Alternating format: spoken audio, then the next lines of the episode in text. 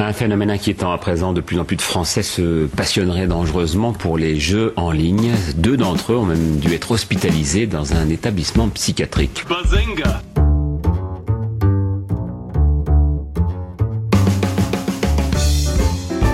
Il ne se nourrissait plus, il s'est enfermé dans sa chambre trois semaines durant en se prenant pour son avatar, un elfe de la nuit. Bazinga Constate aujourd'hui que les séries sont parfois beaucoup plus violentes que les films. Et il faudra aussi parler des dessins animés, notamment des dessins animés japonais qui sont exécrables, quoi, qui sont terribles. Bazinga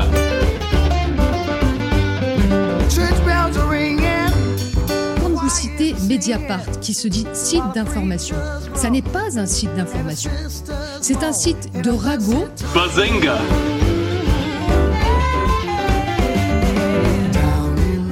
Souvent des jeunes qui passent leur journée derrière un écran à se goinfrer des meuporgs. Bazinga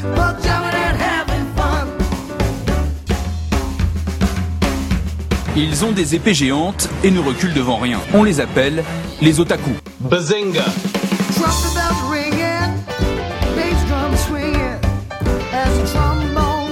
Je suis ingénieur en informatique, je me sens bien avec les ordinateurs. Bazinga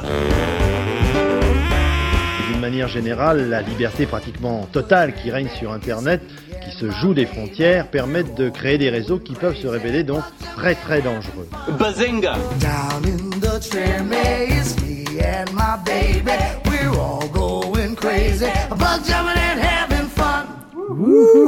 Bienvenue dans Basingcast 34. 34 comme la MG34, mitrailleuse allemande, première mitrailleuse polyvalente au monde, très utilisée pendant la Seconde Guerre mondiale. Alors, pas alors, est-ce que tu peux dire, est-ce que tu peux dire euh, le, nom le complet mot MG complet sans le- l'abréviation? Non, je l'ai, je l'ai pas noté. C'est Maschinengewehr, un truc en allemand impossible. À- Gewürzt. Je crois qu'il y a Wurst dedans. Ouais, je sais. 34. Ça, ça veut dire quoi polyvalente? C'est quoi la différence avec une. euh, Bah, tu peux la, la poser sur un trépied, tu peux la porter, Ah. tu peux. euh, Mais tu Ouais, demandes plutôt ça aux spécialistes euh, crélins, je pense. Ouais. 34, comme la règle 34 de l'internet qui stipule If it exists, there's porn for it. No exceptions. Ah, ça c'est bien. Merci.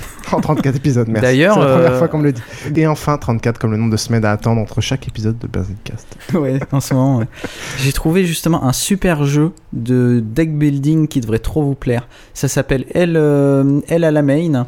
Et euh, donc c'est un jeu de deck building où tu joues des nazis et voilà, euh, qui doivent gagner Des la. nazis zombies ou des, des nazis? Juste des nazis. Sauf que sur les cartes, c'est pas juste des tristes photos de nazis. Non, ce sont des euh, illustrations manga euh, limit hentai euh, où euh, les filles sont habillées en sont habillées en officier SS, mais on leur voit toujours la culotte. C'est fort, Porn nazi euh, en deck building. Oui, mais je, je trouve que c'est un peu. Il y a plus besoin de rien inventer là. Sacré combo geek. Avec nous ce soir, celui qui vient toujours accompagné de son pack de bière, c'est DJ Trollin. Salut DJ Trollin, Salut, ça va? Très bien. Pas de jingle ce soir par contre. hein. DJ, c'est ça fait Ouais. trop. DJ à la retraite.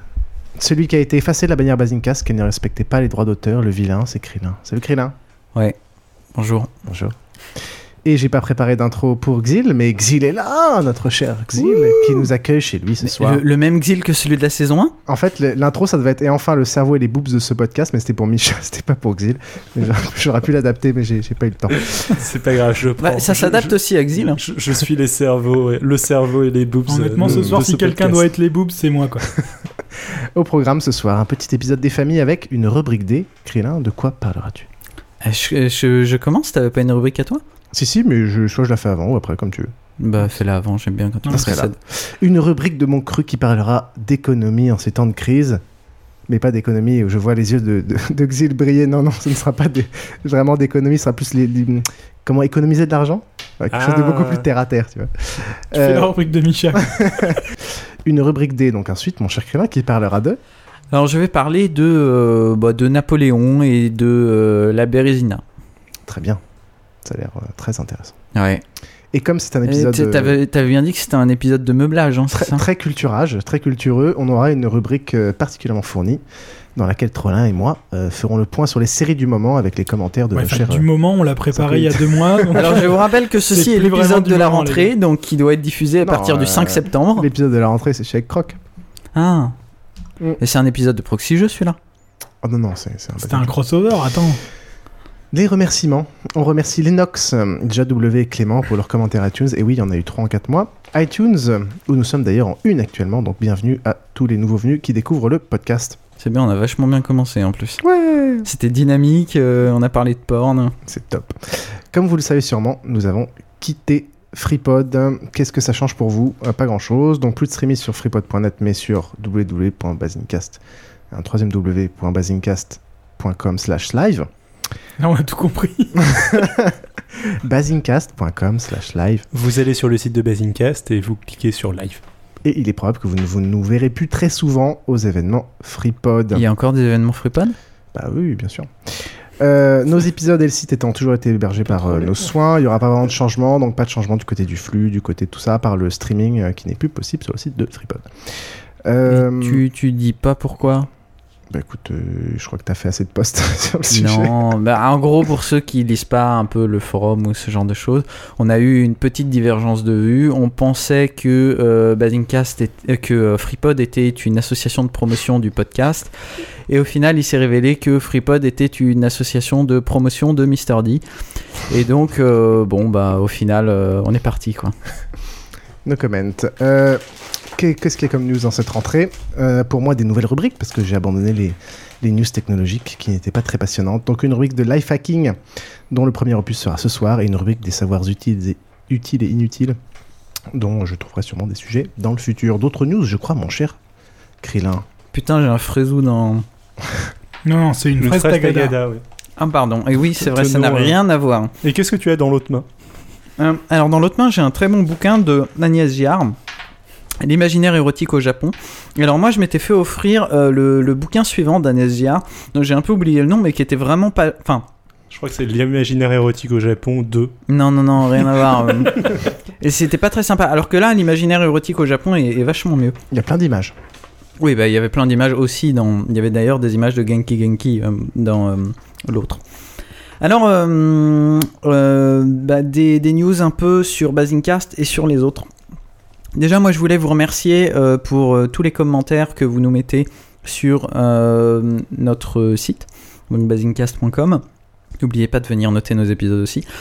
C'est assez chouette parce qu'on est un des rares podcasts à avoir énormément de, euh, de, de commentaires et de discussions dans les, dans les commentaires des épisodes. Ce qui prouve qu'on est les meilleurs. Ce qui prouve qu'on est les meilleurs. Des trucs tellement merdiques que les gens se doivent, se doivent de réagir. Il y a énormément de sous-débats qui sont euh, abordés. Enfin, c'est c'est vraiment chouette et je voulais vraiment vous remercier pour ça parce que euh, vous meublez mes, mes, mes longues après-midi au travail où je m'ennuie. Euh, pour ceux qui se souviennent, il y a quelques mois, j'avais mis en place un, un sondage pour mieux vous connaître. Euh, Il est en charge d'amis ce soir. Et je... Certains se sont plaints que, on a... que vous aviez pas les résultats. Euh, comme si les résultats ils étaient pour vous à la base, n'importe quoi. En tout cas, Mantine a fait une, une très chouette infographie qui est euh, maintenant disponible sur euh, le site. Elle a traité les résultats du sondage et d'autres informations. Et donc vous pouvez le, vous pouvez le consulter, c'est assez rigolo. Euh, la fin est bien. Tu l'as vu, Piouf, ou pas? Ah non, pas du tout, je vais pas sur le blog. D'accord, je comprends bien. Chacun son domaine. Euh, une des rares choses que nous avait apporté FreePod, euh, non, la seule chose d'ailleurs, la seule chose de promotion du podcast, c'était les badges. C'est ton premier contact, c'est Ouais, mon premier contact. Et au final, euh, au final, ça s'était mal passé. Donc, comme quoi, euh, bah, on quitte FreePod, mais on garde les badges.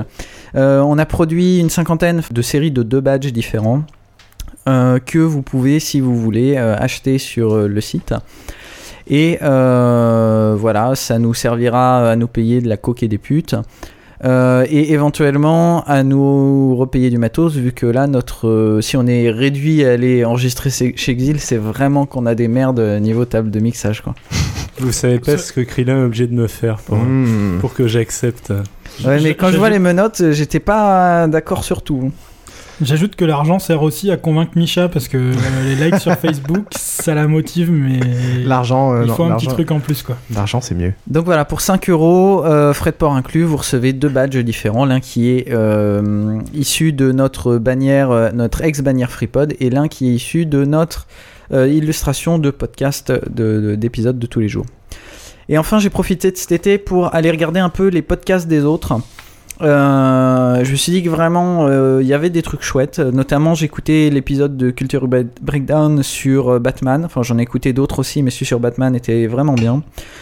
Euh, j'ai écouté euh, aussi le nouveau podcast de Babozor. Babozor fait maintenant un podcast audio euh, qui doit s'appeler Barbucast, si je dis pas de bêtises. Euh, Il y en avait C'est 3 4 épisodes. C'est vraiment chouette, c'est 20 minutes, ça parle euh, de news euh, news hardware, ça enfin, il y a vraiment pas mal de Excusez-moi, je me marre parce que Xil a un, un espèce de bâton d'archimage qui tient son micro. Il n'y a pas de pied, il y a juste un manche à balai au bout. J'appelle ça un spectre, personnellement. Le, le- dans mes podcasts, le terme, sceptre. le terme consacré est, est sceptre, oui. Ah oui, parce que Spectre, je comprenais pas. Désolé. Euh, donc euh, Barbucast vraiment chouette, ça s'écoute euh, ça s'écoute tout seul et il teste aussi du matériel, Bon. c'est vraiment sympa. Donc t'as attendu qu'on soit parti de chez FreePod pour écouter les podcasts des autres. Non, non, j'en avais déjà écouté quelques-uns, mais euh, là c'est un nouveau et je voulais lui faire de la pub. Euh, par contre, j'ai écouté euh, un épisode de Backcast euh, qui avait été, euh, euh, qui avait été euh, proposé par Culture Breakdown, celui spécial Hentai. Et je me suis dit, waouh, c'est génial. Et j'étais euh, relativement déçu parce que, sincèrement, quand tu fais du podcast et donc tu es assez libre et que le pire euh, hentai pour toi c'est euh, Ranma 1 demi, euh, bon. Ranma 1 demi Ah ouais, ouais, bah tu comprends. euh, Remarque, il y a des animaux dans, Urotsuki. Doji donc il y avait euh, un mec quand même qui était un peu plus euh, un peu plus euh, Krillin que les autres et qui allait un peu loin, mais sinon tous les autres c'était assez euh, c'était assez couille molle. Donc euh, j'étais assez déçu. Euh, on a parlé là, au dernier épisode de Ch'temele, le jeu de Babozor. Euh, il a réussi donc son son euh, C'est pas un Kickstarter, c'était un. Ulule. Ulule. donc il a réussi, il a eu euh, 15 000 euros. Euh, donc il a produit les jeux qui vont euh, bientôt arriver et vous pourrez aller sur je ne sais pas quel site euh, où il aura fait sa page et vous pourrez en acheter des nouveaux. Euh, le jeu est chouette et c'est assez rigolo. Je t'y ai fait non je t'ai pas fait jouer. Tu peux peut-être décrire vite fait, c'est un jeu de. de alors, c'est un, cartes. c'est un jeu de cartes où on va jouer chacun des, des browsers. Donc, par exemple, je vais jouer Firefox, toi tu vas jouer Piouf, tu vas jouer Internet Explorer. Et euh, on va tous essayer. Moi, je vais jouer Chrome et je vais gagner. Voilà, on va tous essayer de créer la plus belle page internet parce qu'on a une page commune et donc on pose des, des balises HTML et ce genre de choses. Et puis pour faire chier les autres, on leur envoie des bugs flash à la gueule ou, euh, ou des freezes ou ce genre de choses. Enfin, c'est assez rigolo. Encore ludique, un peu tech et en même temps. C'est les 1000 bornes pour les geeks, c'est ça? Euh, c'est un peu plus intéressant que Milborn. Et enfin, dernière news, mais bon, en même temps, euh, quand je peux parler qu'une fois tous les deux mois, euh, j'ai plein de trucs à dire. C'était ta rubrique, ça, c'est ça? Ouais, sur Arrêt sur Image, que j'aime toujours autant, euh, Rafik Djoumi, dont j'ai déjà parlé, fait une nouvelle émission qui parle de séries. Et le premier épisode est très intéressant. Donc je vous invite encore une fois à aller vous abonner à Arrêt sur Image, c'est vachement bien. C'est plein de gauchistes, c'est super cool. Voilà. Et tant qu'on en est à parler de, de podcasts sympathiques, je vais pas faire ma pub. on l'a fait à la fin, t'inquiète euh, ouais, je, je compte sur toi. Euh, mais on fait de, de gros bisous à Barberousse euh, qui est dans qui est dans la cha- chatroom et qui a lancé son podcast euh, Quid Novi euh, avec péremptoire, avec toute la bande des, euh, des esclaves de de l'apéro, euh, de l'apéro de l'agence to geek, pardon. Euh, et c'est très sympathique. Ça dure une demi-heure. C'est un podcast tech, euh, mais qui parle euh, de temps en temps d'autres choses. Moi, j'avais énormément apprécié leur épisode de la rentrée qu'ils n'avaient fait qu'à deux, enfin non qu'à trois, euh, sur le euh, sur euh, euh, des thématiques qui tournaient autour de l'éducation, etc., qui étaient très très très sympathiques. On les embrasse très fort. Bisous, bisous. C'est quand même euh, très honnêtement une belle messe, une belle messe en latin, euh, dans un beau rite, euh, et dans une très belle basilique. Nicolas Sarkozy et moi, c'est 20 ans, euh, 20 ans sur les routes de France, 20 ans d'amitié, 20 ans de loyauté et de fidélité. Nous avons euh, quelquefois pleuré. euh,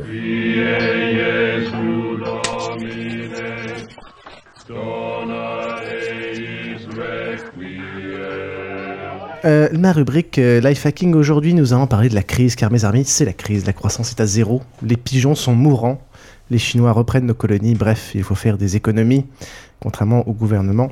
Je vous ai sélectionné ce soir quatre manières d'économiser dans vos frais de tous les jours. On va parler de banque, de transport, de logement, de travail, de mobile, etc. etc. Donc une rubrique euh, utile pour une fois. Alors tout d'abord, euh, la banque, déjà qui... Oui, euh, alors tout d'abord, pour payer moins d'impôts, il suffit d'investir les millions que vous avez en banque, euh, par exemple dans les îles, dans les dom-toms, c'est vachement bien. J'ai créé un fonds. euh, Est-ce que déjà les gens ici, euh, vous savez à peu près comment vous payez de frais bancaires euh, annuellement Est-ce que vous y portez une, une attention quelconque? Pas du tout. Absolument pas. 18 euros par trimestre. Pas mal. Donc une euh, que toi tout seul, pas le couple. Pas le couple euh, et pas le compte commun qui est beaucoup moins cher, mais donc tu dois compter aux alentours de 40 euros par trimestre. Attends, parce que tu laisses un compte commun et un compte personnel Bah ouais, bien sûr. Il faut l'éduquer un peu. T'es malade Ah non, mais tu parles pour toi ou pour elle oula. Pour elle. Non, mais non. Pour elle, bien sûr. Il faut bien qu'elle mette son argent de poche. C'est bon, Mantine a dit Ah, Mantine, partait, big façon. up. Non, mais elle s'est barrée, elle allait voir Walking Dead. Ah, très bien, très bien. Euh, donc par exemple moi j'ai quatre cartes, le compte commun, euh, les assurances à la con, euh, déplacement peu rentable, tout ça dans les banques c'est quand même pas très intér- intéressant, surtout les rendez-vous qui, genre, les mecs qui t'appellent toutes les 5 secondes, ça te casse les couilles. Donc les banques actuellement c'est cher, ça sert pas à grand chose, ça vous casse les couilles au téléphone. Une solution à ça, la banque en ligne. Alors les avantages de la banque en ligne c'est d'abord les frais bancaires, donc ça vous pouvez aller, est-ce que quelqu'un a déjà regardé par exemple les offres Boursorama ou Fortuné ou ce genre de choses? C'est genre euh, la carte gratuite, après je sais pas ce qu'il y a quand même autre frais derrière. Eh, mais euh, c'est super chouette, euh, maintenant qu'on a quitté FreePod, on, on est super subventionné comme ça. Exactement. Et à la fin, je vous mettrai mes liens de, de- comment on appelle ça de comment on appelle ça de, de- Sponsoring. de sponsoring exactement. Donc pour les frais bancaires, Surtout euh, si jamais vous souscrivez à un compte euh, chez, euh, à la Société Générale, souscrivez en cliquant sur le lien que ah oui, non, vous fournit sera- généreusement. ce sera, ce sera Boursorama. Euh, mais je mettrai ça à la fin évidemment. Non, je vais vous parler de tout ça parce que c'est justement ce que je suis en train de faire en ce moment. Donc je, je fais un peu tous ces changements. Donc je vous partage mon expérience. Donc euh, chez Boursorama par exemple, donc le principe c'est d'avoir des cartes gratuites en fonction de différents critères. Bon, par contre le désavantage un peu de ce système, c'est que voilà, pour avoir des, pour payer moins d'argent, il faut avoir de l'argent. Donc généralement c'est le cercle un peu vicieux du, du, du, du- celui qui a, de la thune qui peut se permettre de pas payer. Parce que le principe c'est les cartes gratuites sont gratuites pour ceux qui ont soit de l'épargne, soit qui gagnent un certain niveau de revenu. Donc par exemple, si à, deux, chacun gagne un certain salaire, plus vous mettez un peu d'épargne, bah, tu peux voir que moi on a obtenu 4 cartes gratuites euh, premières euh, et trois comptes euh, sans rien payer en fait. Donc l'avantage de ça, c'est que tout est compris, il n'y a aucun frais et en plus on perd pas de temps parce que tout se fait en ligne. Mais ce que je trouve assez intéressant dans ce genre de système, et j'ai étudié ça dans plusieurs autres banques, c'est de faire du tracking de dépenses. Euh, ça, il y a pas mal de banques, non, même non en ligne, euh, qui commencent à le, faire. C'est-à-dire vous fournir un outil qui vous permet d'automatiquement aller flaguer vos différentes dépenses selon différentes catégories. Donc vous apprenez en fait au logiciel à dire voilà quand il y a dans l'intitulé quand il y a marqué free mobile ou free ADSL, bah, ça va dans la catégorie euh, dépenses internet ou dépenses IT, etc. Et avec ce genre de système, vous pouvez faire du, du tracking assez sympa. Alors, je sais pas si t'as remarqué, mais les forfaits illimités, c'est quand même assez, savoir de... facile de savoir ce que tu dépenses tous les mois. Quoi. Oui, mais là, t'as pas te faire chier à faire un tableau, à, mettre le truc. T'as tout un type de dépenses qui automatiquement vont se mettre dedans. Quand tu achètes un mobile, typiquement, bah, tu vas pas aller à chaque exception. En gros, l'idée, c'est de le mettre en place une fois. Et après, euh, au, cours, fur et à mesure de l'année, bah, sans, rien, sans rien à faire, tu as toutes tes stats de l'année de différentes dépenses. Et c'est un truc qui est pas mal pour essayer d'identifier là où tu fais vraiment. euh, euh, tes, tes- tes dépenses et là où tu claques trop de pognon quoi. Alors ce qui est chiant, ce qui est, ce qui est assez chiant, c'est dès que tu commences à faire beaucoup de, de trucs en cash ou euh, dès que tu achètes beaucoup de trucs euh, petit à petit, enfin des petites dépenses à l'extérieur où là ça commence à être chiant parce que tu dois les flaguer une à une les dépenses. Mais c'est un truc que je trouve assez pratique. Mais bon, je suis un peu un geek fanat des stats donc ça ne regarde que moi.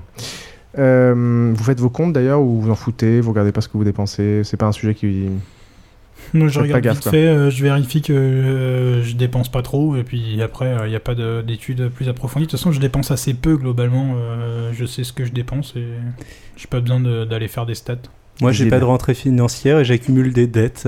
Il n'y a pas de problème. donc, donc, donc tes créanciers te, te, te rappellent les dépenses que t'as faites, t'as pas besoin de. Moi, je dépense des milliers et des cents dans des badges que je sais même pas si je vais réussir à les vendre. C'est soirée des primes ce soir. Euh, Il y en a combien de disponibles d'ailleurs Il y en a une quarantaine en vente. Oh. Sachant que Mantine premium, en a déjà acheté 5, donc euh, bon. euh, C'est assez premium. Alors que c'était même pas encore disponible. Ensuite, il y a le problème de placer son argent, si vous avez beaucoup d'argent. Donc, est-ce que vous avez euh, des placements, messieurs, des, des placements obscurs, des, des trucs. euh, Non. Des millions. euh, Plus. plus. Et c'est vrai que je parle à des gens qui sont endettés, merde. Des gens propriétaires. Bah, oui, moi, je suis propriétaire de mon appart, mais en fait, c'est le Mais cas pareil, de, de tout le monde ici, sauf Pierre. Non. Euh, comme euh, quoi, comme quoi. Toi, t'es propriétaire non endetté.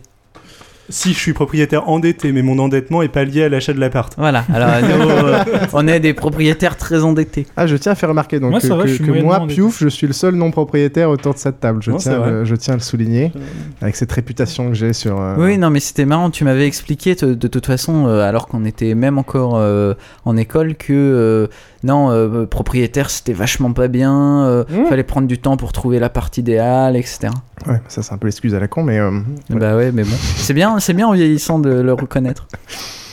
Donc à part les livrets réglementés où là vous pouvez les choper un peu dans toutes les banques, livret A, LDD, etc. Ça change pas grand chose. Pour le reste, faites pareil, allez en ligne, genre pour les assurances vie, etc. Oubliez les placements de vos banques traditionnelles que les, vos petits euh, guichetiers vont essayer de vous placer parce que c'est ce qui rapporte de la thune pour eux, euh, pour payer euh, leur agence, etc. Allez pareil dans les, chez les courtiers en ligne sans frais. Voilà, ça c'est les petits conseils. Ça, c'est typique. Ah, une assurance vie. C'est vachement pratique l'assurance vie. Ouais, bah oui, T'en as une bien. que t'as pris dans une banque. C'est possible. Ouais, qui te coûte euh, plein de pognon. C'est très probable. Eh oui. Ensuite, le logement. Alors, pour le logement, ça va être assez hétéroclite. hein. pour, le pour le logement, comme vous êtes tous un peu des, des fonctionnaires, vous prenez chacun à peu près 5 semaines ou plus de congés. euh. Et euh, attends, je vais revenir sur le point d'avant, histoire de bien couper la dynamique du truc. Euh, Est-ce que tu as étudié, justement, tu parles, de- on est tous des propriétaires endettés ou plus ou moins. Ouais. Est-ce qu'il y a la possibilité de. Enfin, est-ce que tu as, regardé, parce que finalement, tu en as un peu rien à foutre, la possibilité de rapatrier tes prêts chez ces banques en ligne? Euh, bah, je sais que tu peux renégocier tes prêts euh, dans le temps, par exemple, avec différents acteurs en fonction de si les, si les taux ont vachement baissé ou pas. Mais je pense pas que cela soit particulièrement intéressant. Par contre, mon conseil sur les. C'est un peu Marc Fiorentino ce soir. Euh, mon conseil sur les, Tiens, sur les, sur c'est les, bien. em- sur les emprunts, c'est de pareil de faire appel à un courtier. Euh, et donc euh, le coût de euh, ma banque familiale, elle va être plus sympa avec moi. Maintenant, ça marche quand même plus du tout. Les gens ont plus, plus aucune marge de manœuvre quasiment. Et le conseil que je donnerais, c'est de faire appel à un courtier qui lui va directement voir euh, quatre, quatre directeurs d'agence, il négocie direct, avec en plus des clauses de contrat qui sont vachement généralement un peu plus pointilleuses, et euh, vous ferez une meilleure affaire. Oui, Tant, tant qu'on est à revenir en arrière et revenir sur euh, propriétaire endetté, euh, propriétaire endetté, en fait, normalement, c'est plus ou moins un pari sur l'avenir. C'est-à-dire qu'on parie que- qu'il va y avoir de l'inflation.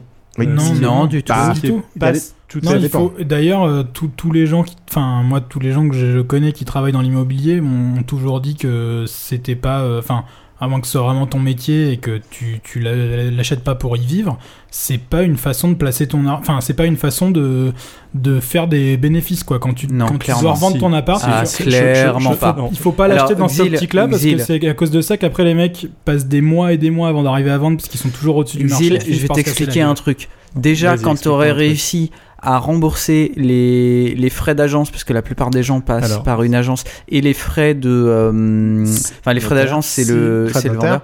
Et, le, et les frais De notaire. de notaire, sincèrement, déjà, faut que tu aies une, fait une sacrée plus-value pour avoir réussi Si à... il y a une forte inflation, c'était mon point de mon point de départ. Le remboursement de tes frais Mm. ne va vraisemblablement pas avoir de pas poser de problème, à moins que tu aies pris un prêt qui, qui soit indexé sur l'inflation, ce qui est ce qui est peut-être ton cas, mais euh, c'est Ouais, pas forcément c'est pas forcément le cas. Et la valeur de ton appartement, la plupart du temps, l'immobilier suit l'inflation.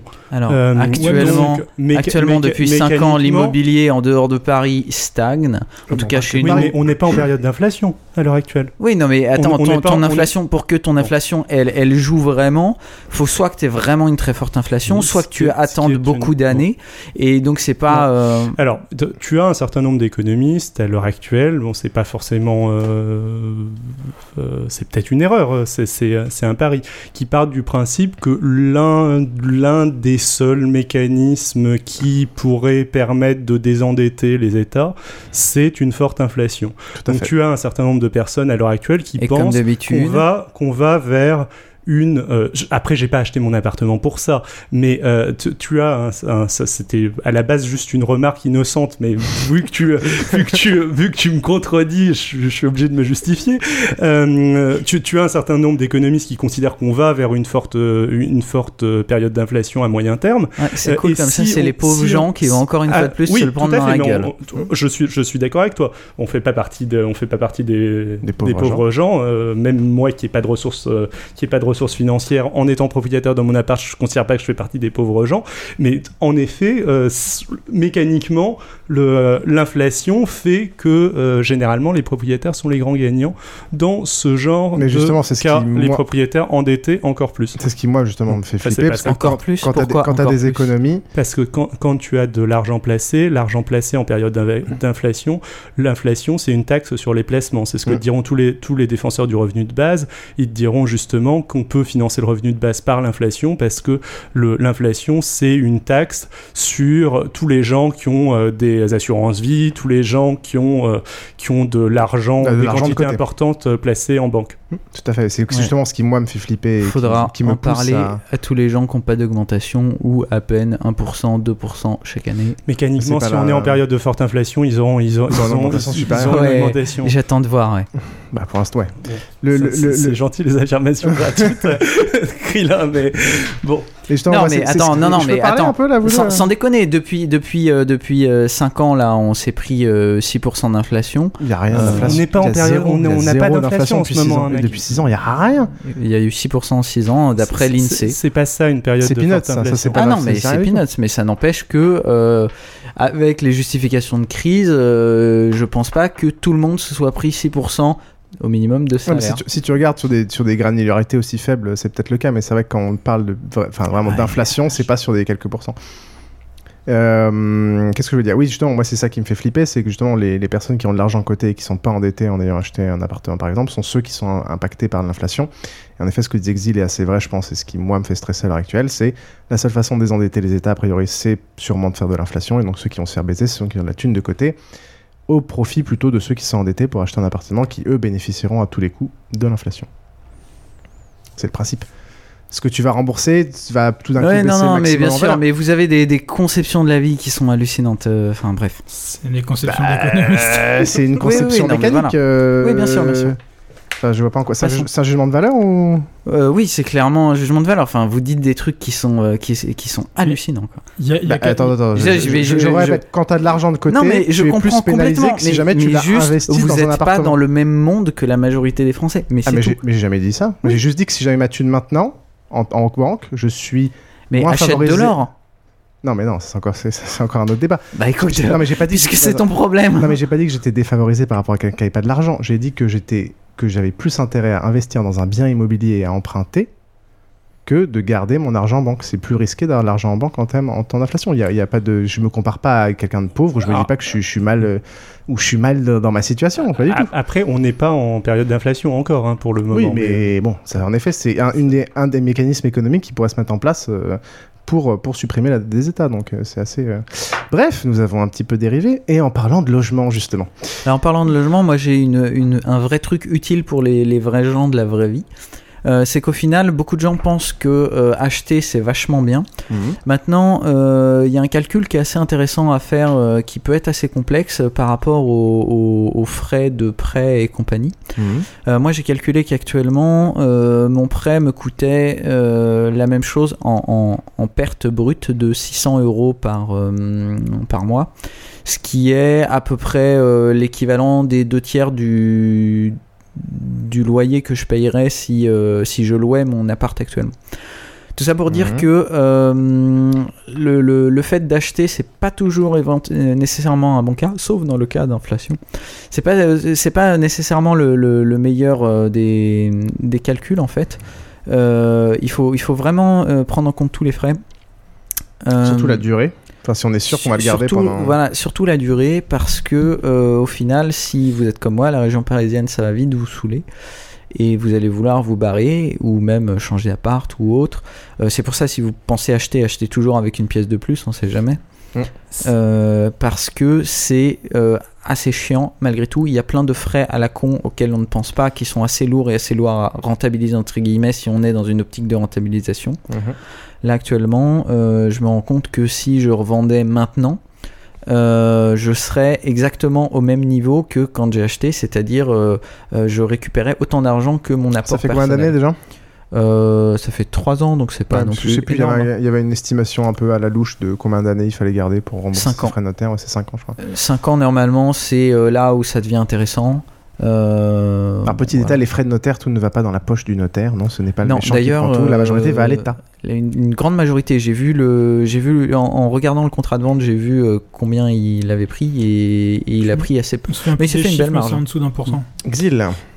Sur le- le- les frais de notaire, moi, ça me choque pas que, euh, que des, des choses, euh, enfin, que la grande majorité aille vers l'État. Mais euh, on n'a pas dit qu'on était choqués. Je préfère que ça aille là que Oui. dans les poches du, Euh, du notaire. Tout à fait. Euh, non, juste un truc pour compléter ce que disait Krillin. Le danger, surtout quand on achète en empruntant, euh, c'est de bien vérifier qu'on est sûr d'être en capacité de rembourser l'emprunt. Euh, Sinon, c'est euh, le. Ouais, ce, qui, c'est ce la- qui est passé, ce qui s'est passé pour des millions de propriétaires américains. M- millions, j'exagère peut-être un peu, mais euh, Pas sûr. qui, oui, pas sûr, Euh, qui qui, euh, qui se sont retrouvés absolument incapables de euh, rembourser leurs prêts. Et euh, là, on se les- retrouve les prêts- vraiment dans la merde. Ça, c'est les prêts à taux variable qui font souvent ça. Euh, on se dit que c'est un bon plan, alors que je comprends pas comment les gens peuvent imaginer que ça puisse être un bon plan. Et on est dans Il faudrait un pays. faire confiance à son Bah, banquier, ce qui serait une stupidité. Moi, j'ai acheté en, en janvier et je pense que si je revendais maintenant, je serais déjà à peu près rentable en ayant fait un paquet de travaux. Ah oui, après, après il y a des cas particuliers comme soit certaines euh, parties de Paris ou certaines parties en général qui augmentent pas mal, ou des gens qui ont juste l'intelligence, enfin, qui investissent assez en travaux, ce qui fait que des gens sont prêts à payer vachement moins cher pour pas faire de travaux et donc euh, avoir une plus-value euh, suffisante. Mais bon, ça c'est pas souvent, euh, c'est pas tout le temps le cas non plus. Euh, c'est pas tout le temps le cas non plus. Que je veux dire? Et on a aussi, bon, dans un pays où les banques sont plutôt prudentes si on compare ça aux États-Unis en termes de taux d'endettement, etc. Donc à part les taux variables, on est quand même un peu plus safe que, les US. Le piège, c'est les crédits à la consommation. Oui, alors ça c'est assez hallucinant. En même temps, là aussi, je comprends pas que des gens puissent, euh, puissent foutre le, le- la main là-dedans. Mais bon. euh, Ah mais la législation a heureusement un peu évolué euh, à ce sujet-là. Il commence à, on commence à protéger un peu plus. on interdit des ventes liées ou je sais plus, il y avait certains trucs où on te vendait forcément systématiquement des, des crédits avec certaines cartes qui étaient à double emploi, etc. Ouais, Castorama. Et, et, euh, et- et voilà. Enfin bref, ça c'est un truc où il faut faire en effet assez gaffe. Mais comme d'habitude, c'est ceux qui, qui ont la capacité de, de payer le truc, qui n'ont jamais à les utiliser, donc qui payent jamais ces taux exorbitants. Anyway, le logement. Euh, je voulais juste vous parler de la sous-loc et de sites comme Airbnb et Window qui sont assez pratiques. Donc, ce qui est des sites qui vous permettent de louer euh, vo- votre appart ou euh, en allant à l'étranger, de louer des appartes euh, à la journée ou à la semaine. Sachez que si vous êtes locataire, il faut avoir l'autorisation de votre proprio normalement pour sous-louer. Vous pouvez tenter le coup, envoyer une lettre. Si vous ne répondez pas dans les temps, ça vaut acceptation. Sinon, si vous ne le faites pas, votre bail peut être annulé et voir il y a des choses un peu plus graves qui peuvent vous arriver. Après, à vous de voir si vous voulez tenter le coup. Après, c'est un peu space quand même de laisser des gens euh, rentrer chez toi. Euh, Bah, quand tu vois le prix, en fait, euh, moi je m'étais posé la question là pendant, pendant l'été. euh, ça peut quand même te si ton appart est, est situé, est bien situé ou s'il est un peu grand, ça peut quand même te rapporter 120. c'est c'est vrai que t'as la vue sur la scène. Quoi. je t'emmerde. Euh, ça peut quand même rapporter un truc genre, nous, je sais plus, c'était au moins 120 euros par jour. Donc en fait, tu fais le calcul rapide, tu te dis, je me prends une journée, tout ce qui a un peu de valeur, je l'enferme dans un placard, je range un peu, euh, je m'inscris sur le site. Et au final, tu, tu, pour des sommes comme ça, tu peux, ça te paye tes vacances, quoi. 120 euros par jour? Ouais, par jour. Et Mais je te tu- rappelle qu'il voit la scène. loges Plusieurs personnes, euh, tu regardes combien ça coûte une nuit d'hôtel, c'est vite rentable. hein. Oui, Pour ça, les mecs qui viennent aussi, quoi. Soit, mais ça coûte. Enfin, bon, ça, ça dépend où tu descends, mais trouver moins que 120 euros en nuit d'hôtel, c'est quand même, euh, c'est quand même assez simple. Oui, mais, pas pour non, personnes. bien sûr, Mais pas pour mais- six personnes. mais là, C'est-à-dire c'est que là, tu peux, as un appart entier. Donc l'avantage, c'est que euh, c'est ce que et c'est ça qui est très pratique. T'as pas de resto à payer pour bouffer. Toi, tu peux faire venir 6 personnes dans ton Moi, appart moi, officiellement, dans l'appart, Ah, des, petits chinois. Non, mais moi, il est, moi, il est situé particulièrement, donc les gens payent surtout pour ça. Mais moi, quand j'ai eu des appartements pour des gens qui, ma belle famille, par exemple, qui, qui vient à Paris, on loue des apparts pour 6 personnes, ça coûte ce prix-là, c'est vachement moins cher Bon, et plus tu- agréable tu, que le. Tu, tu me redonneras le nom du site parce que moi, ça, moi, ça m'intéresse. Euh, c'est Airbnb et Window. Euh, si vous êtes proprio, donc là attention. euh, alors normalement on peut on peut le faire, euh, sauf que comme ça devient un peu maintenant un business et que la- par exemple typiquement des grandes villes comme Paris, à Paris on estime qu'il y a plus de 20 000 logements qui sont loués comme ça occasionnellement, euh, enfin même dans toute l'année euh, sur des locations de courte durée, ce qui réduit d'autant l'offre euh, pour les habitants. Donc la mairie de Paris a un peu tapé sur le point et a ramené une ancienne loi qui stipule Taper qu'en fait, sur le point. taper du poing sur la table euh, et qui en fait une ancienne loi qui stipule que toute location de ce type doit en fait euh, avoir une autorisation préalable. Donc il y a une tolérance administrative pour les gens qui le font quelques semaines par an pour s'amuser. Autorisation de, de la mairie? De la mairie.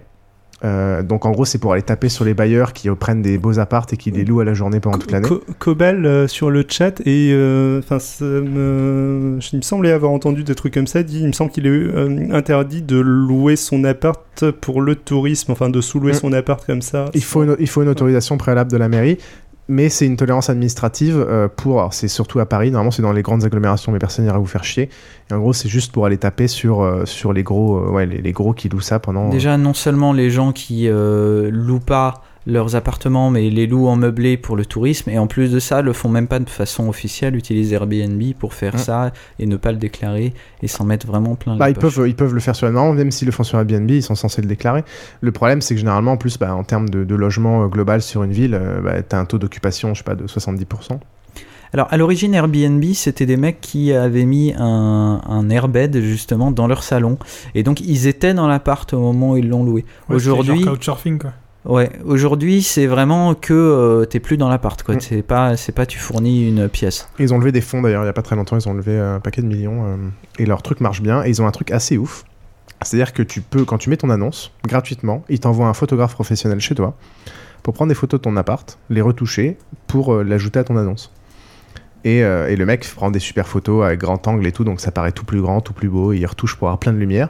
Et il te file ce service gratos, euh, t'as juste à t'enregistrer sur le site et il t'envoie quelqu'un quoi. Et ils gagnent leur thune sur quoi? Bah, ils gagnent leur truc que généralement ils savent très bien que si les photos du manière générale sont belles, eux, il y aura de plus en plus de locations et résultat, eux, ils touchent une com et des frais. euh, Ils touchent une com sur ils touchent, ils touchent un frais de dossier et, des, et une com. Putain, c'est vachement bien Capital Zincast. Capital Zincast. Euh, voilà, voilà. Et puis si vous n'avez pas de logement, euh, eh ben vous pouvez justement le louer à la journée. Non, en tout cas, si jamais. Alors vous- ouais, quand t'es SDF, tu fais comment On va euh, revenir sur le Les débat. banques en ligne, c'est vachement intéressant. Mais en tout cas, ouais, si vous allez même à l'étranger et vous voulez pas louer votre logement comme ça, c'est sachez que ça existe et que c'est présent partout dans le monde et qu'on peut avoir accès à des appartes vachement sympas pour pas super cher. Euh, voilà, je pouvais vous parler des, des- des offres. On va parler mobile maintenant. Allez, vas-y. Alors, le mobile. De toute façon, je couperai au montage. Salope. Les offres low cost commencent à se stabiliser. Donc là, il y a BNU à 19,99 qui intègre euh, Oui, la H+. Ils sont tous alignés sur Free, c'est ça? Exactement. Sauf que eux ont pas des réseaux pourris, donc moi ça y est, je me barre de chez Free et euh, je retourne chez les Ça, gros. c'est bien les mecs de droite, quoi. C'est bien les mecs de droite. Ils sont pour la révolution tant que ça leur apporte Ouais, des enfin, trucs. c'est la, la révolution Xavier Niel, t'inquiète pas qu'il le fait pas pour tes beaux yeux. Euh, ouais, donc moi, je, personnellement, je vais aller chez Soch, euh, qui donne accès à la, à la H+, euh, bien que BNU, normalement, devrait donner la H+, accès, bien, accès à la H+, quoi, la bientôt. H+? La HSDPA+, c'est la 3G++, euh, c'est Ah. c'est différents types de, de, de réseaux plus, plus ou moins rapides. Putain, c'est marrant parce que moi qui bosse là-dedans, j'en ai jamais entendu parler. c'est probablement pas juste du marketing. C'est peut-être aussi parce que t'as Ah non, pas mais le, vraiment H- de le, téléphone. le- le HSDPA, euh, le HSDPA, c'est une norme qui est vachement connue, enfin qui existe depuis, depuis 3 ans. non Euh, ensuite, il vous faut un mobile ou une tablette, et là, c'est Noël. La gamme de chez Google complète est maintenant disponible et c'est pas cher. Euh, donc vous avez un accès maintenant qu'il faut acheter un téléphone en, en direct parce que vous avez plus ça dispo avec votre beau forfait. Euh, vous avez quoi? Des trucs pas du tout chers. Donc tablette 7 pouces, Nexus 7 à 199 euros, la tablette 10 pouces à 399 euros et mon futur téléphone, le Nexus 4 qui sort dans quelques jours le 13 novembre à seulement 299 euros. Ouais, là- j'aurais dû attendre, hein, parce et que mon là- Galaxy Note 2 il m'a coûté cher. et c'est là où Apple va se prendre quand même, je pense, de, de plus en plus de, de pain dans la gueule. C'est que moi qui pensais qu'ils allaient faire un effort sur le prix sur l'iPhone 5, en fait, ça n'a pas du tout été le cas. Et là, les attaques de prix sur les gammes euh, Android sont quand même vachement, vachement violentes, sachant que les, les derniers modèles intègrent même la, la recherche sans fil, euh, etc. Ce qui est assez impressionnant. Oui, Xil. Non, non, c'était pas, enfin, pas très très pertinent. J'allais juste dire que pour moi, à l'heure actuelle, pour les gens qui veulent, comme moi, rester un petit peu dans l'écosystème Apple, euh, mais qui sont relativement agnostiques, la meilleure combinaison, c'est quand même euh, une, euh, un téléphone Android avec éventuellement une tablette Apple, me semble-t-il. Yep, yep. Et pour faire un comparatif avec les offres qu'on avait à l'époque quand on prenait des quand on prenait des téléphones avec des forfaits, j'ai fait un peu le bilan. Donc, si jamais on prenait le, tout dernier téléphone avec un forfait tout illimité, euh, en gros, ça, revient à coûter 44 euros par mois si vous changez de téléphone tous les ans et à 31 euros par mois si vous changez tous les deux ans, sachant qu'il n'y a pas si longtemps, on payait euh, du 70 euros et quelques qui étaient, voire 80 sur les forfaits iPhone, euh, juste pour justifier le fait qu'ils sponsorisaient nos téléphone Mon Nokia 68000, euh, donc depuis 5 ans, a toujours une batterie qui lui dure une semaine. Pensez-y quand vous recherchez tous les jours. Ouais, c'est vrai que moi, quand on m'a tiré mon téléphone, j'étais avec mon Galaxy S. euh, j'ai emprunté un vieux Nokia euh, à mon père euh, qui le garde juste pour, euh, pour ma belle-sœur quand elle passe à Paris.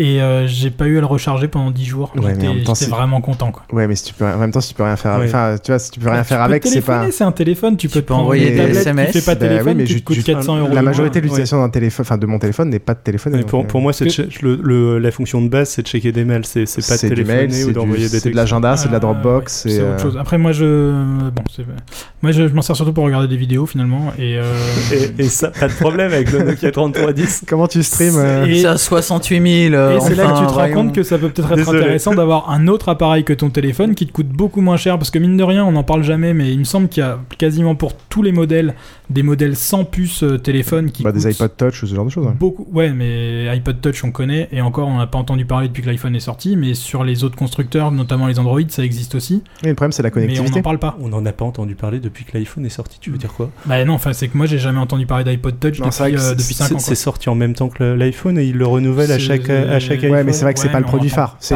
une, console, de jeu, c'est une console de jeu vachement utilisée, mais c'est vrai que c'est dans le grand public, c'est pas.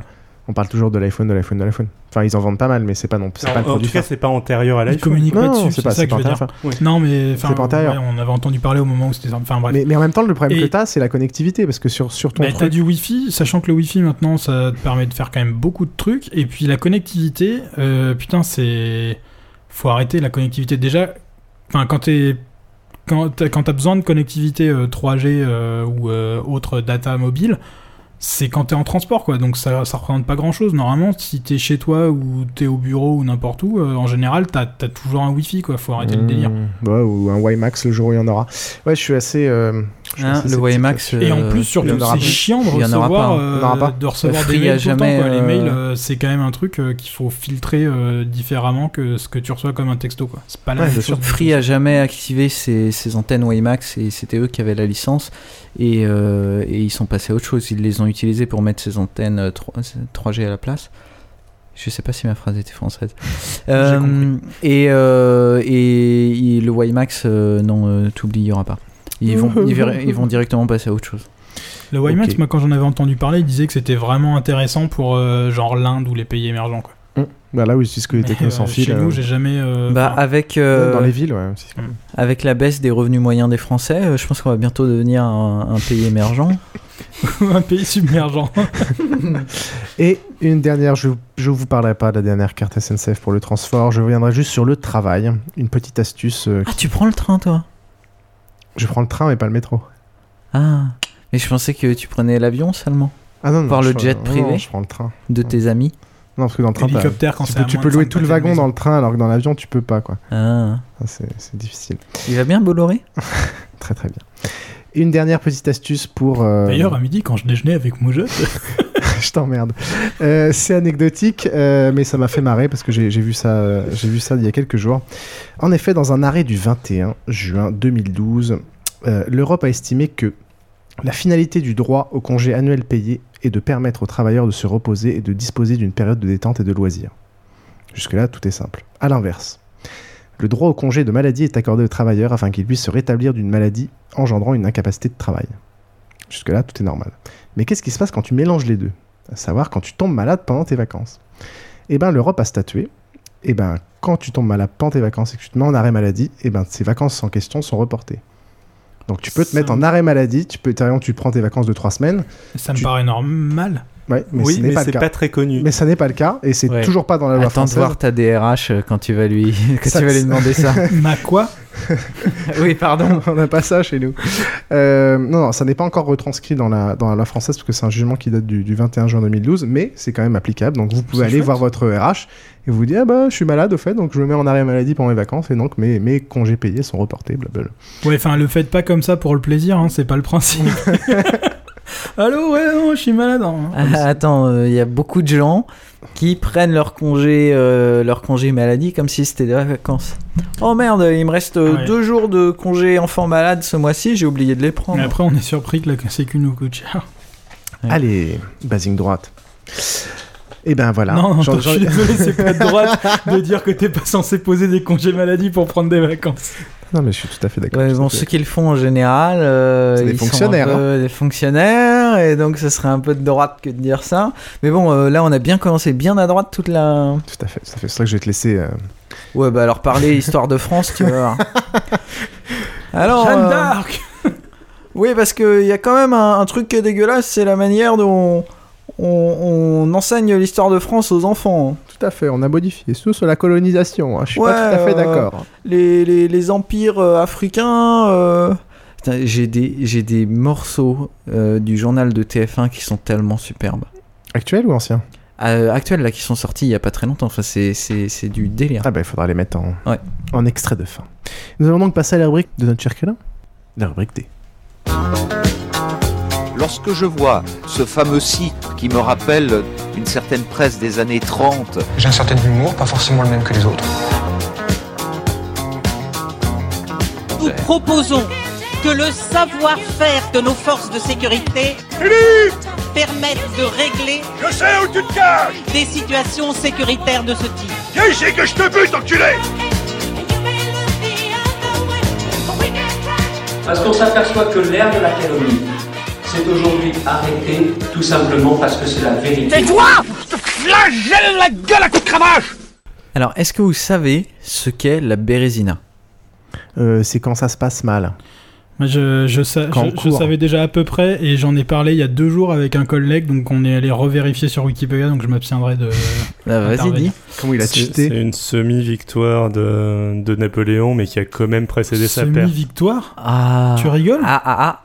C'est bon, vas-y. C'est euh, c'est une, une retraite catastrophique euh, de l'armée française où on a perdu dix fois plus de Non. force que l'armée russe. Ah, et, et tu m'as un peu pourri le truc, Xil, j'aurais pas dû te demander, mais en effet, c'était bien, contrairement à l'imaginaire commun, une euh, victoire. euh, C'est pas une eh victoire quand tu perds 25 000 hommes et que les autres en perdent 6 000, quoi. C'est carrément une victoire. Bah si au final t'as as, sauvegardé l'endroit où t'as atteint ton objectif, même si t'as perdu plus de personnes. Non, justement, ils ont réussi à se sauver. Oui, non, ça, c'était pas dit. Enfin, bon, bref. Bon, je pense que Krillin connaît raconte- mieux que moi l'histoire. Raconte-nous mais- l'histoire. Alors, déjà, il y, a- il y a un truc qui est assez rigolo.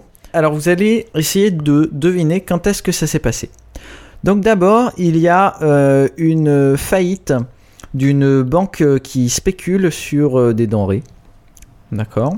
Donc, le cours de ces denrées euh, s'effondre à cause de cette salope de banque euh, spéculative. C'est ça qu'on appelle l'emprunt russe.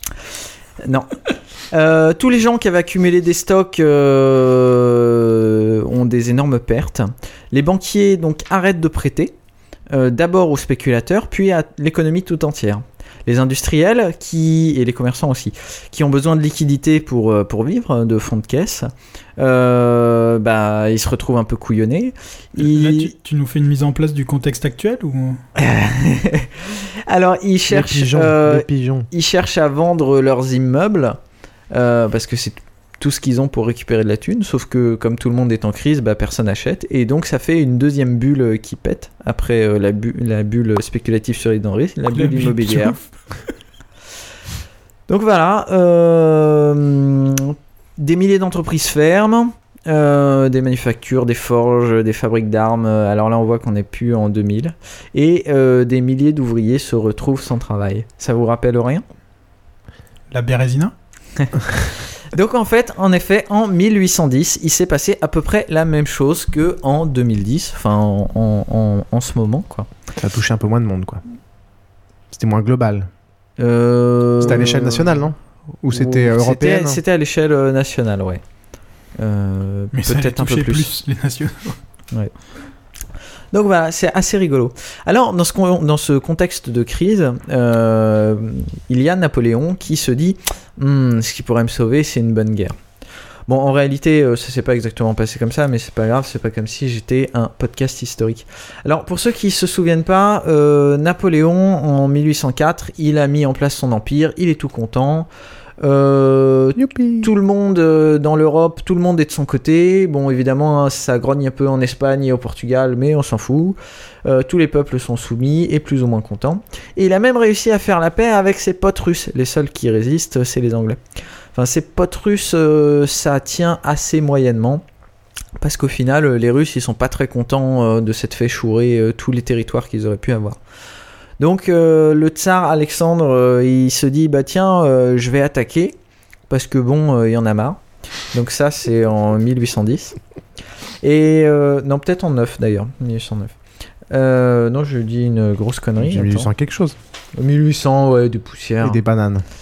Euh, non, c'est peut-être en 1810. Enfin, en tout cas, bon. C'est pas comme si on était un podcast Ouais. historique. Et euh, Napoléon, il est un peu couillonné parce que euh, il avait prévu la baston, mais pas pour tout de suite. Donc, euh, genre, euh, il l'a dans le cul. Alors, euh, ce qu'il fait, euh, c'est qu'il envoie une longue lettre, euh, il envoie un gros mail euh, à, à- à Alexandre. Il fait Wow, gros, euh, non, mais en fait, euh, on est super potes, toi et moi, et si tu m'attaques, je te marave la gueule. La différence, c'est qu'à l'époque, les mails avaient des pieds. Et tu pouvais les buter quand ils arrivaient, c'était Ouais. pas content du contenu. Euh, bon, alors Alexandre, connement, il se dit bon, ok, euh, j'attends. Résultat, Napoléon, il a un an pour euh, mettre en branle toute une énorme armée. Il récupère 600 000 hommes qui met de l'autre côté du Niémen, qui était la frontière entre, on va dire, les alliés napoléoniens et puis la Russie. Donc, je rappelle, hein, Alexandre, il commence à attaquer. On lui dit, oh, je vais te marave la gueule. Il fait, bon, ok. Et là, il se retrouve avec 600 000 hommes de l'autre côté. Il fait, oh non, mais tu vas pas m'attaquer quand même.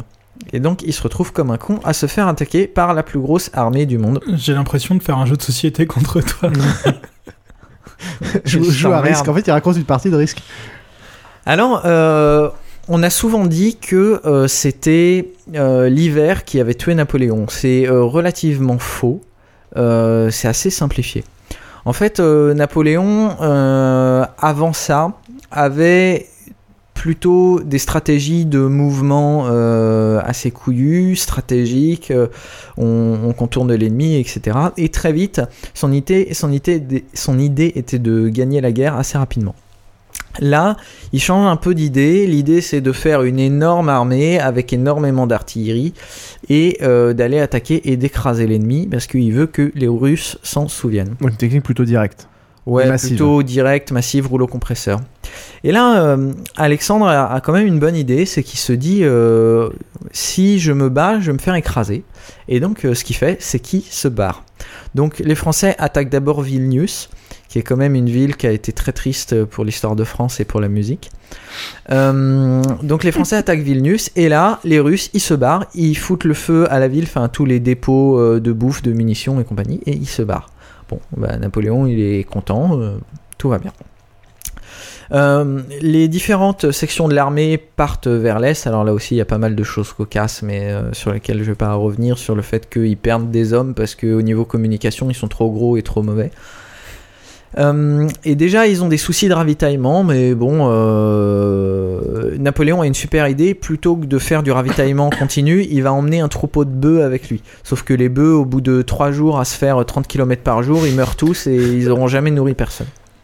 Enfin bon, c'est assez marrant. Et donc, euh, il y a plusieurs euh, cas où euh, l'armée russe est là, mais à chaque fois elle fuit, à chaque fois elle brûle, donc la politique de la terre brûlée, elle brûle tous les dépôts de munitions et de bouffe, ce qui fait que Napoléon, qui avance beaucoup plus vite que prévu, a très vite 5 jours d'avance sur son ravitaillement. Donc c'est-à-dire que euh, à un temps X, il faut que tu attendes 5 jours pour bouffer, ça la fout mal. Et donc, il décidait pas de ralentir pour attendre le ravitaillement. Non, Surtout faut aller écraser l'ennemi. Mais surtout que Napoléon était content parce qu'il se rapprochait de Moscou qui était son but. Alors, il y a une bataille qui est intéressante, euh, c'est euh, la bataille de Slomnesk, euh, si je dis pas de conneries. Et cette bataille-là, il y a les Russes qui sont dans la ville, il y a les habitants qui sont un peu pro-napoléoniens. Vas-y, tu voulais poser une question? Ouais, euh, ça, ça revient un peu en arrière, mais euh, tu dis que son but c'était Moscou. Pourquoi c'était Moscou? Parce qu'à l'époque, si je ne m'abuse, la capitale c'était Saint-Pétersbourg. Euh, Bah apparemment non, c'était Moscou, en tout cas il voulait prendre Moscou. Parce qu'il me semble que la capitale euh, des Tsars, euh, à partir de 1600 quelque chose, c'était Mais même, même, même si c'est pas la capitale, c'est Non, non, toujours mais un énorme. c'est Enfin, en tout cas, question. euh, c'est une, c'est une bonne question, mais en tout cas, il voulait prendre Moscou pour faire plier. euh, Peut-être que c'était la plus grosse ville de l'Empire, je, je sais pas exactement. Euh, mais en tout cas, il voulait aller à Moscou. Euh, donc, euh, euh, la population était, euh, était prête à, accueillir Napoléon comme un libérateur, comme les gens de Vilnius d'abord. Sauf que ce qui s'est passé, c'est que Napoléon a fait pilonner la ville. Euh, et que à la fin, sur les euh, 2500 maisons qu'il y avait, il y en avait plus que euh, 350 qui étaient debout, et que les habitants, euh, ils ont pour la plupart euh, brûlé vifs dans leur maison et compagnie. Ce qui fait que euh, cette toute petite bataille où il n'a pas voulu engager ses hommes, enfin il y a quand même une boucherie à l'intérieur, mais cette toute petite bataille fait que dans, dans l'opinion, euh, c'est là que va d'ailleurs se forger a posteriori le nationalisme russe, c'est-à-dire cette attaque de Napoléon euh, va être considérée comme euh, le, le- le truc qui va faire, qui va unifier, qui le- va unifier. D'ailleurs, quand vous allez en Russie aujourd'hui, euh, si vous parlez de Napoléon, à chaque fois ils vous en parlent, ils vous disent qu'ils l'ont battu, ils sont super contents, alors que nous on en a rien à foutre. Et c'est vraiment pour eux le, le fondement de leur nationalisme. Et donc voilà, Napoléon déjà perd un peu son prestige auprès des populations. Donc il avance, il continue à avancer et il arrive à Moscou. Euh, Il y a une grosse boucherie juste avant. Euh, D'ailleurs, les- les- l'Empire est assez étonné parce que euh, les Russes, ils ne fuient pas. C'est-à-dire qu'ils meurent tous au combat. Comme des cons, ils se font pas prisonniers. Donc ça fait des très belles boucheries qui présagent un peu ce qui va se passer un siècle plus tard, en 14-18 éventuellement. Et bon, voilà, il arrive à Moscou. Et là, il a pris la grosse ville, et comme un con, euh, bah, il se passe rien. Alexandre, il veut pas, euh, il veut pas négocier.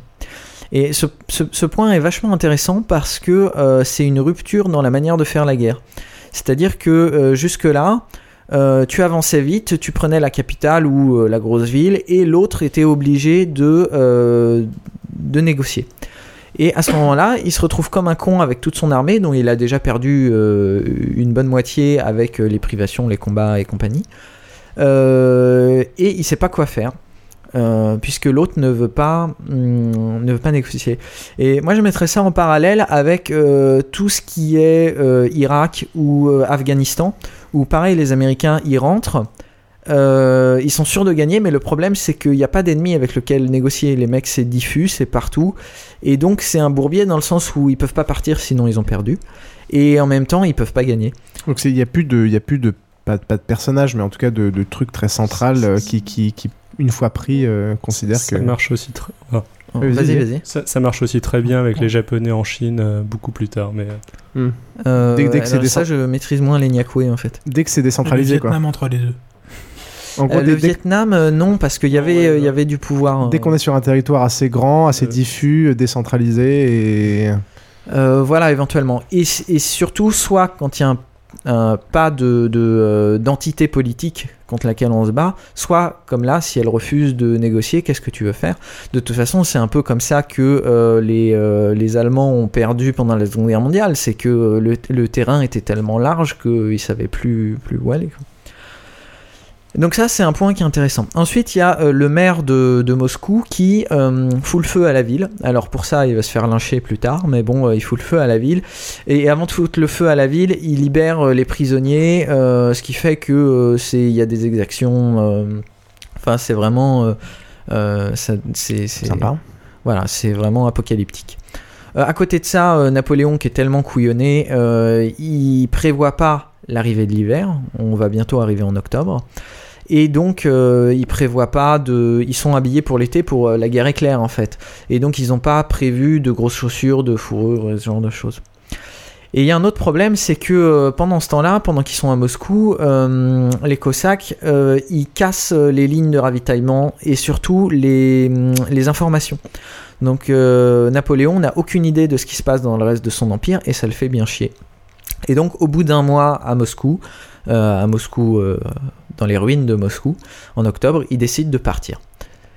Euh, et c'est là que commence à être vraiment le bordel, parce qu'il y a le froid, il y a euh, les harcèlements incessants de l'armée russe, et, euh, et on arrive à la Bérésina, qui est une énorme rivière dont euh, je sais plus si les ponts ont été détruits ou sont pris par l'ennemi, mais en tout cas, les Napoléoniens sont bien couillonnés et se pensent bloqués. Alors ce qui se passe, c'est que euh, il y a une compagnie de, de Napoléon qui s'est perdue encore une fois de plus dans le blizzard, qui a fait ami-ami avec des locaux, et les locaux leur ont parlé euh, d'un... euh, comment dire. Ford gay. d'un- un gay, voilà. Euh, ils- et, les locaux leur ont parlé d'un gay. Un homosexuel? Ouais, qui leur euh, permettrait de, de, passer ou au moins de construire un pont. Donc Napoléon envoie euh, des gens se faire tuer un autre pont pour faire croire à l'armée russe que euh, c'est là-bas qu'ils vont. Et pendant ce temps-là, il y a les troupes du génie qui, dans l'eau glacée, font un pont, un pont de fortune, et qui permettent à l'armée de passer, sachant que les Russes arrivent à ce moment-là. Donc il y a une semi-baston en même temps qu'ils sont en train de fuir et en même temps que à la fin ils foutent le feu au pont pour pas que les Russes les suivent. Sachant qu'il reste encore plein de Français de l'autre côté, euh, les familles, ce genre de choses. Enfin, tous les mecs qui n'osaient pas quoi. suivre. Donc bon, après, euh, c'est- tant pis pour eux. Mais techniquement... Euh, une conception de la vie, euh, franchement, ça me choque. hein. Ouais, ouais, ouais. Techniquement, euh, la, la Bérésina était une victoire, c'est-à-dire que euh, les Russes euh, n'ont pas gagné, les Français ont réussi à s'enfuir et compagnie. Même si, euh, en effet, les pertes françaises, les conditions dans lesquelles c'était, le fait que c'était en plein milieu de la retraite, ont fait que euh, c'est euh, dans l'esprit euh, actuel, c'est considéré comme une défaite. En fait, on applique le mot parce que- ouais, Bérésina. C'est pas ce que j'appelle une victoire, moi.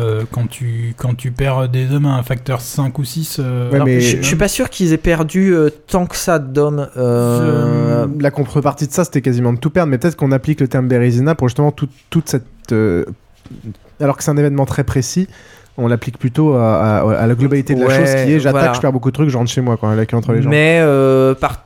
il y a eu un, un truchement, quoi. Mais, euh, Il, il me semble que c'est toujours édu- étudié par les tacticiens en tant que victoire et pas en tant que et Hmm. pas en tant que défaite. Mais après, c'est vrai Ouais, que c'est- c'est un- relatif, tout C'est dépend un de- moindre mal, quoi. C'est, Oui, bien sûr. euh, Oui, c'est pour ça que j'ai dit peu. Enfin, C'est- il demandé, j'ai dit semi-victoire qui précédait la défaite. Enfin, C'est une victoire en partant du principe qu'ils étaient carré- tellement dans la merde que c'était c'est carrément. euh, Sachant que donc il avait perdu euh, la moitié de son armée en arrivant à Moscou, il en avait perdu beaucoup, enfin le reste après. Ce qui est intéressant, c'est qu'ils sont partis à 600 000 hommes et qu'ils ont retraversé le Niémen dans l'autre sens à 50 000 hommes. Donc ça fait plus énorme. Sinon, moi, je, je garde ce, ce mot, euh, ce- cette réflexion très intelligente d'un sage euh, sur le chat, euh, Laurent Doucet. Napoléon, il devait être vachement doué à StarCraft quand même. Non, alors si euh, vous voulez les, les petits chiffres euh, comme ça, euh, parce que Crélin, tu les as pas notés Et je les cherche là. Bah, je les ai si tu veux. Enfin, ceux de Wikipédia en tout cas. T'en fais du fact-checking. Ouais, mais Wikipédia c'est un truc de Là, effectivement, on peut considérer que c'est un peu une victoire parce qu'il y avait 36 000 hommes en état de combattre du côté français, contre 50 à 60 000 pour les Russes, sauf qu'il y avait 80 à 100 000 hommes chez les Français, donc un paquet de, un paquet de clopins et de. Ouais, tout ce qui était quoi. famille, tout ce qui était donc, intendance, euh, tous les gens. Il y a pas mal de Français de Moscou qui sont partis, qui, qui, qui habitaient à Moscou avant, mais qui sont partis euh, en même temps que Napoléon parce qu'ils avaient peur des exactions quand les Russes allaient revenir, en se disant mais euh, on va On prendre fait alors qu'on arracher. est pour rien. Et donc il y a eu 25 à 45 000 morts blessés ou prisonniers pour les Français et 4 à 6 000 morts ou blessés pour les Russes. Ok. Mm. Ce qui fait un paquet quand même. Alors, euh, ce qui est intéressant, euh, oui, mais je pense que c'est considéré comme une victoire aussi parce que sinon c'était l'anéantissement Ouais, de, de l'armée. Euh, Il y a un truc qui est intéressant, c'est de voir que la plupart des Français qui ont été faits prisonniers n'ont pas été lynchés ni rien. On leur a juste proposé de rester pour euh, de rester en Russie. Pour Parce que- Effectuer des travaux d'intérêt généraux. non, non, non. Euh, non, non, au contraire, ils leur ont filé des femmes à niquer et compagnie. Puisque, de toute façon, en fait, ils avaient perdu énormément d'hommes aussi et qu'il fallait repeupler comme euh, on a fait euh, plus tard. euh, Il y a des travaux d'intérêt généraux qui sont plus sympas que Comme quoi, si c'était rendu, ça aurait été une vachement plus grande victoire et, euh, et on aurait eu la On aurait moitié peuplé. des hommes russes qui auraient été français, donc on les aurait gagnés par la, la population. L'armée de- napoléonienne n'était pas si française Ouais, pas que si française ça. que ça, ouais, surtout. Ça, ça me rappelle une, euh, une couverture de Charlie Hebdo où euh, le mec il disait euh, n'empêche que euh, si on avait écouté euh, si on avait écouté Le Pen euh, en, en 65 euh, la France aurait 60 millions d'arabes. Euh, bon, pour ceux qui, qui s'intéressent un peu à la suite, euh, très rapidement, euh, Napoléon il rentre en France, il arrive à refaire une deuxième armée. Mais bon, ça n'empêche que plus personne n'y croit. Tout le monde est un peu, un peu surpris parce que cette armée invincible avait été vaincue. Euh, donc il se fait, euh, il se fait euh, buter en, il se fait, enfin la, la coalition, voilà, tous ces anciens alliés en fait, voyant le- l'empire vacillant, se sont alliés dans l'autre sens. Voyons la Bérésina. Voilà, voyant la Bérésina. La coalition a une victoire en- l'année suivante, donc en 1813, et Paris est pris. Non, non, non, non, je n'arrive pas à me lire. Euh, la France, bref, euh, Napoléon abdique en 1814. Il est envoyé à l'île d'Elbe. euh, et pendant ce temps-là, on restaure Louis XVIII à la place. Napoléon revient ensuite pendant 100 jours. Il pense qu'il va tout reprendre son empire et que tout va bien se passer. Malheureusement, le groupe ABBA l'arrête à Waterloo et euh, il est exilé à Sainte-Hélène où il meurt et d'où euh, les grandes questions est-ce qu'il s'est fait euh, empoisonner et compagnie toujours Ça n'a pas été tranché depuis déjà ça? Il y avait toutes les analyses de ses cheveux, de ses machins, de ses bah, trucs, Il y, a euh. des, y a des traces d'arsenic, sauf que l'arsenic était utilisé pour beaucoup de choses à cette Ouais. époque-là. Donc, euh, En ça veut pas maquillage, en dire, soins, en machin, truc. Faut regarder aussi les, les enquêtes de l'inspecteur Murdoch euh, le dimanche soir? Non, pas du tout. Donc voilà. On n'est pas les experts, euh, J'espère que ça vous a. série canadienne, c'est les experts euh, à la fin du 19e siècle. Pardon. Ah ouais, j'en ai entendu parler, je crois. Un peu les- leur brigade du tigre à eux, quoi. Oui, un peu, oui. Un peu.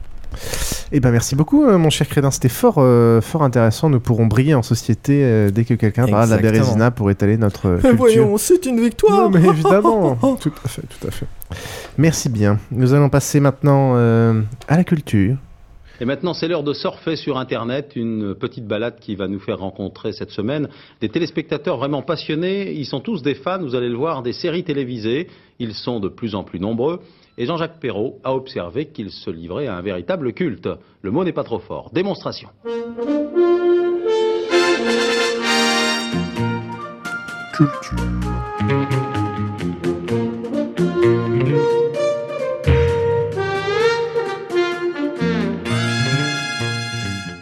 Donc les séries. Pour commencer, juste, euh, donc on va vous parler de, de Alors, différentes euh, séries. Oui. Pour commencer, juste un petit mot sur les Emmy Awards, qui commencent à dater maintenant, parce que c'était presque le, oui, c'était le 2 septembre dernier.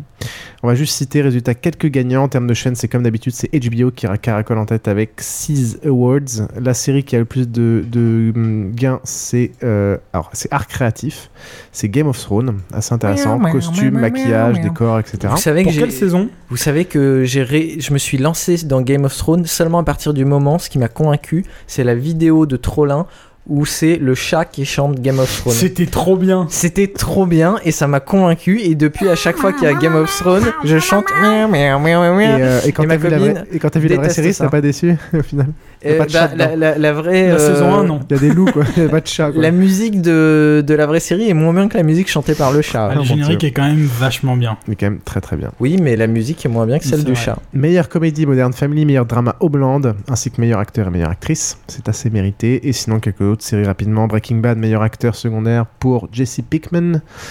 Euh, Downton Abbey, meilleure actrice pour Violet Crowley, qui est quand même assez géniale, la vieille. Ah oui, bah tu m'étonnes. Ah, Euh, Sinon, donne les noms des acteurs, des actrices, c'est plus pratique que les noms des personnages, non? Bah, moi, je reconnais plus Ah, par les pas. personnages que les actrices. Bah, en fait. Notamment trouve- euh, la meuf de Downton Abbey. euh, Bah, Violet Crowley, au moins tu sais que c'est la vieille, tu sais identifier. bah non, l'actrice- tu sais pas qu'elle s'appelle Violette, tu Non, mais, oui, mais quand je dis Violette la vieille, je crois que tout le monde a réussi. Ouais, d'accord, mais quand tu dis, euh, c'est quoi, c'est Maggie Smith, elle a fait un paquet d'autres trucs. Elle est Ouais, mais vachement intéressant je- votre conversation. Heureusement que je vais monter. Je connais assez mal le, le- les noms. Euh, Il y a Louis en écriture. Je trouve que la saison 3 de Downton Abbey retrouve la qualité de la saison 1, alors que la deuxième s'était un tout petit peu baissée.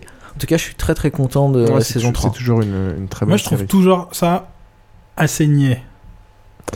Et je le regarde toujours et, ça me déplaît pas plus que ça, mais je, Bah, vois, c'est- je vois pas le. J'arrive à très bien tolérer cette, euh, à ce euh, cette euh, niaiserie en fait. Euh. C'est une des rares séries où justement je, je- je suis assez tolérant. Je trouve.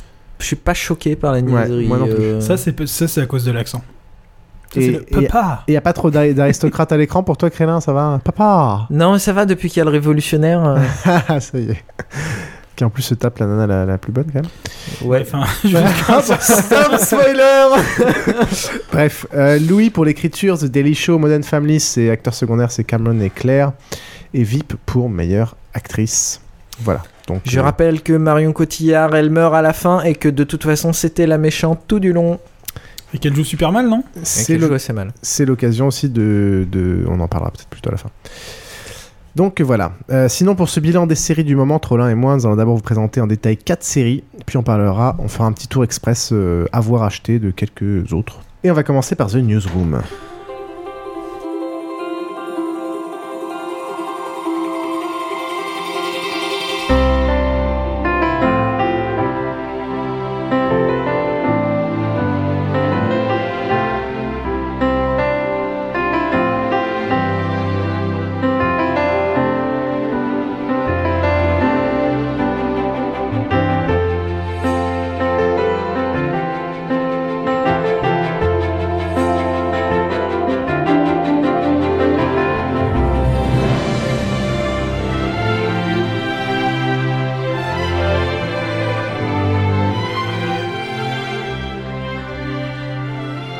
Présente-nous cette euh, chère série, mon cher. Alors, The Newsroom, euh, je vais commencer par les côtés un peu pas bien, parce que sinon, après, on va terminer dessus, on va croire que c'est ça qui est important dedans. Euh, donc, ce qui peut déplaire, voire déplaire franchement, c'est que euh, bah déjà, c'est il y a un côté très manichéen. Tout est, il y a des gentils et des méchants. Ça, faut le dire dès le début. Peut-être le pitch. euh, Le pitch, c'est que tout se passe euh, dans l'équipe d'une émission de d'infos. Et en fait, au départ, le type est euh, la, personnalité euh, hyper coulante, le journaliste hyper coulant qui va toujours un peu dans le sens de tout le monde, qui fait les interviews qu'on lui demande, etc., qui pète un peu un câble. Et du coup, se met à faire une émission hyper incisive d'actualité. Et donc tout se base sur son équipe qui sont euh, galvanisés. Donc il y a notamment son ex qui devient producteur de l'émission et euh, et donc euh, ça se passe sur euh, l'actualité qu'il traite. Et donc ce qui est un peu chiant, donc je vous le dis d'abord, c'est Ouais, c'est le côté. Il y a un côté très gnangnan et très manichéen où il y a des, des gentils, des méchants, et en plus il y a des grandes histoires d'amour et des trucs un peu comme ça qui peuvent, qui peuvent en déranger certains. Mais moi, qui déteste ça d'habitude, ça ne me pose pas plus de problèmes que ça parce que euh, déjà, ce qui est génial, c'est que ça suit l'actualité, mais de l'année. Genre, euh, ça a commencé euh, six mois, ça a commencé à suivre l'actualité de six mois avant la, date de diffusion, ce qui est quand même vachement fort, et ça suit des vrais événements d'actualité, donc c'est assez intéressant de revenir sur les trucs. Donc ça commence avec le, la catastrophe de Deepwater Horizon de BP dans le, dans le golfe du Mexique, et ça fait tous, les, tous les scandales, enfin, et tout- toutes les histoires qui ont vraiment marché sur. Sur euh, bah, les, enfin, toutes les histoires dont on a beaucoup parlé dans l'actualité, euh, notamment aux États-Unis, euh, sur l'année dernière. Et donc, c'est c'est vraiment prenant de, de se sentir comme ça, moitié entre la réalité et la fiction, sachant qu'ils ont des arguments concrets.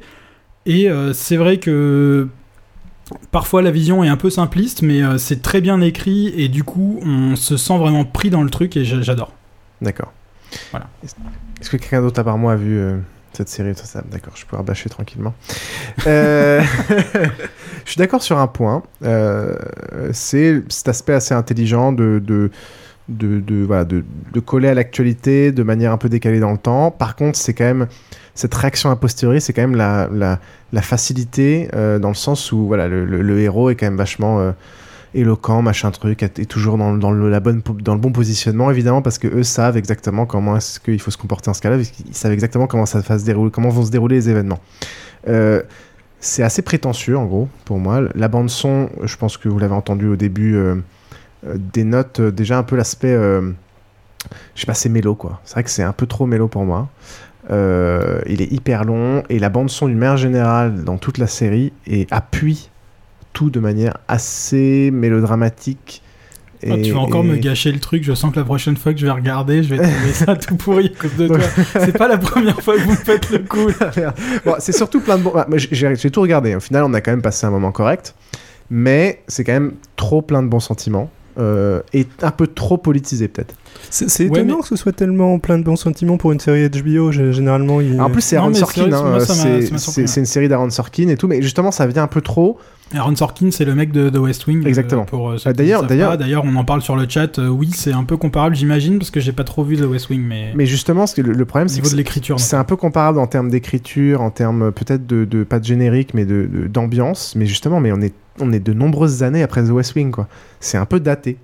Euh, voilà. Donc même s'il écrit très bien, il y a des très beaux monologues, il y a des très beaux trucs, mais vu qu'il y a un peu que ça, c'est ultra mélo et c'est ultra euh, limite ça te fait mauvaise conscience. Enfin, je sais pas, il y a un truc qui colle pas, quoi. Pérempteur sur le chat nous dit c'est vraiment traîné par moment. Ça, c'est le très bon point. Ça colle très bien à l'actu. À fait. Mais en tout cas, voilà, on a passé un, enfin quand même un moment correct. Il y a une saison pour l'instant. Il y a une saison pour l'instant. Ça a été renouvelé, je sais pas si ça a été renouvelé. des épisodes de 40, euh, un peu plus de minutes peut-être. Je sais plus, je sais plus exactement. Si c'est si HBO, ça doit être 50 minutes voire une heure. C'est, voilà, ça se regarde, mais c'est quand moi, en même. fait, euh, justement, enfin, moi, c'est ça qui me fascine, en fait, c'est que ces personnages, si s'ils étaient, euh, s'ils avaient des, des points de vue un peu plus complexes souvent, Mm. Ils auraient pas la, hum, ils auraient pas les tirades qu'ils ont quoi. Du coup, Ah, bien sûr. du coup, ils s'envoient des trucs à chaque fois. Ils, Ah, mais- mais ils t'as- ont des déclamations euh, et je trouve ça fascinant quoi. C'est vraiment, t'as un peu l'impression de, de vivre un peu des pièces de, des pièces, des grandes tragédies. Bah, chaque, des pièces de dis- chaque théâtre. discussion est une grande tragédie mélodramatique Et euh, je trouve- sur l'avenir je de trouve ça super l'humanité, réussi, la quoi. conscience Moi, ça- et moi, le ça me machin et le Et truc. pourtant, je suis pas une femme. Est-ce que tu trouves ça pas trop mélo alors que dans ton avis tu trouves ça trop mélo ça me- Bah justement, c'est que c'est qu'ils arrivent à trouver, euh, ils, ils arrivent à trouver justement, enfin ils en jouent dans un moment. euh, t'as t'as un- t'as une certaine dérision quelque part euh, dedans aussi. moi, je Ouais, justement, je sais pas où la placer cette dérision et c'est ça qui me C'est dérange. peut-être ça que t'as pas euh, compris. Un petit peu, ouais. J'ai- pas dû comprendre. Essayez d'aller comprendre. euh, The Newsroom, c'est dispo, une saison. They'll kill you.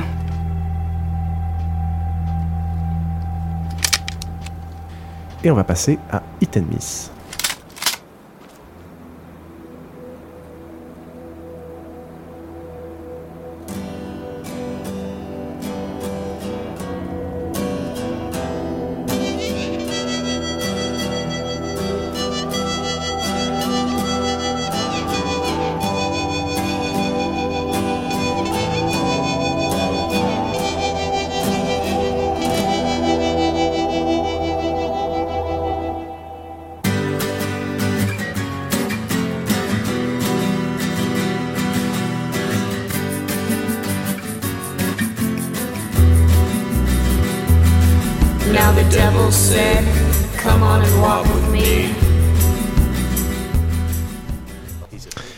Alors, Hit and Miss, euh, une série britannique d'une seule saison.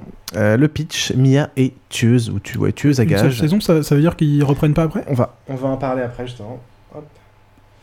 On va en parler après, justement. Donc, c'est une série britannique d'une seule saison. Le pitch, Mia est une tueuse à gages et transsexuelle. Elle découvre un jour qu'elle a eu un enfant dans sa vie précédente et décide d'aller à sa rencontre. Transsexuelle, ça veut dire qu'elle est pas encore vraiment une femme et qu'elle a encore un sgeg.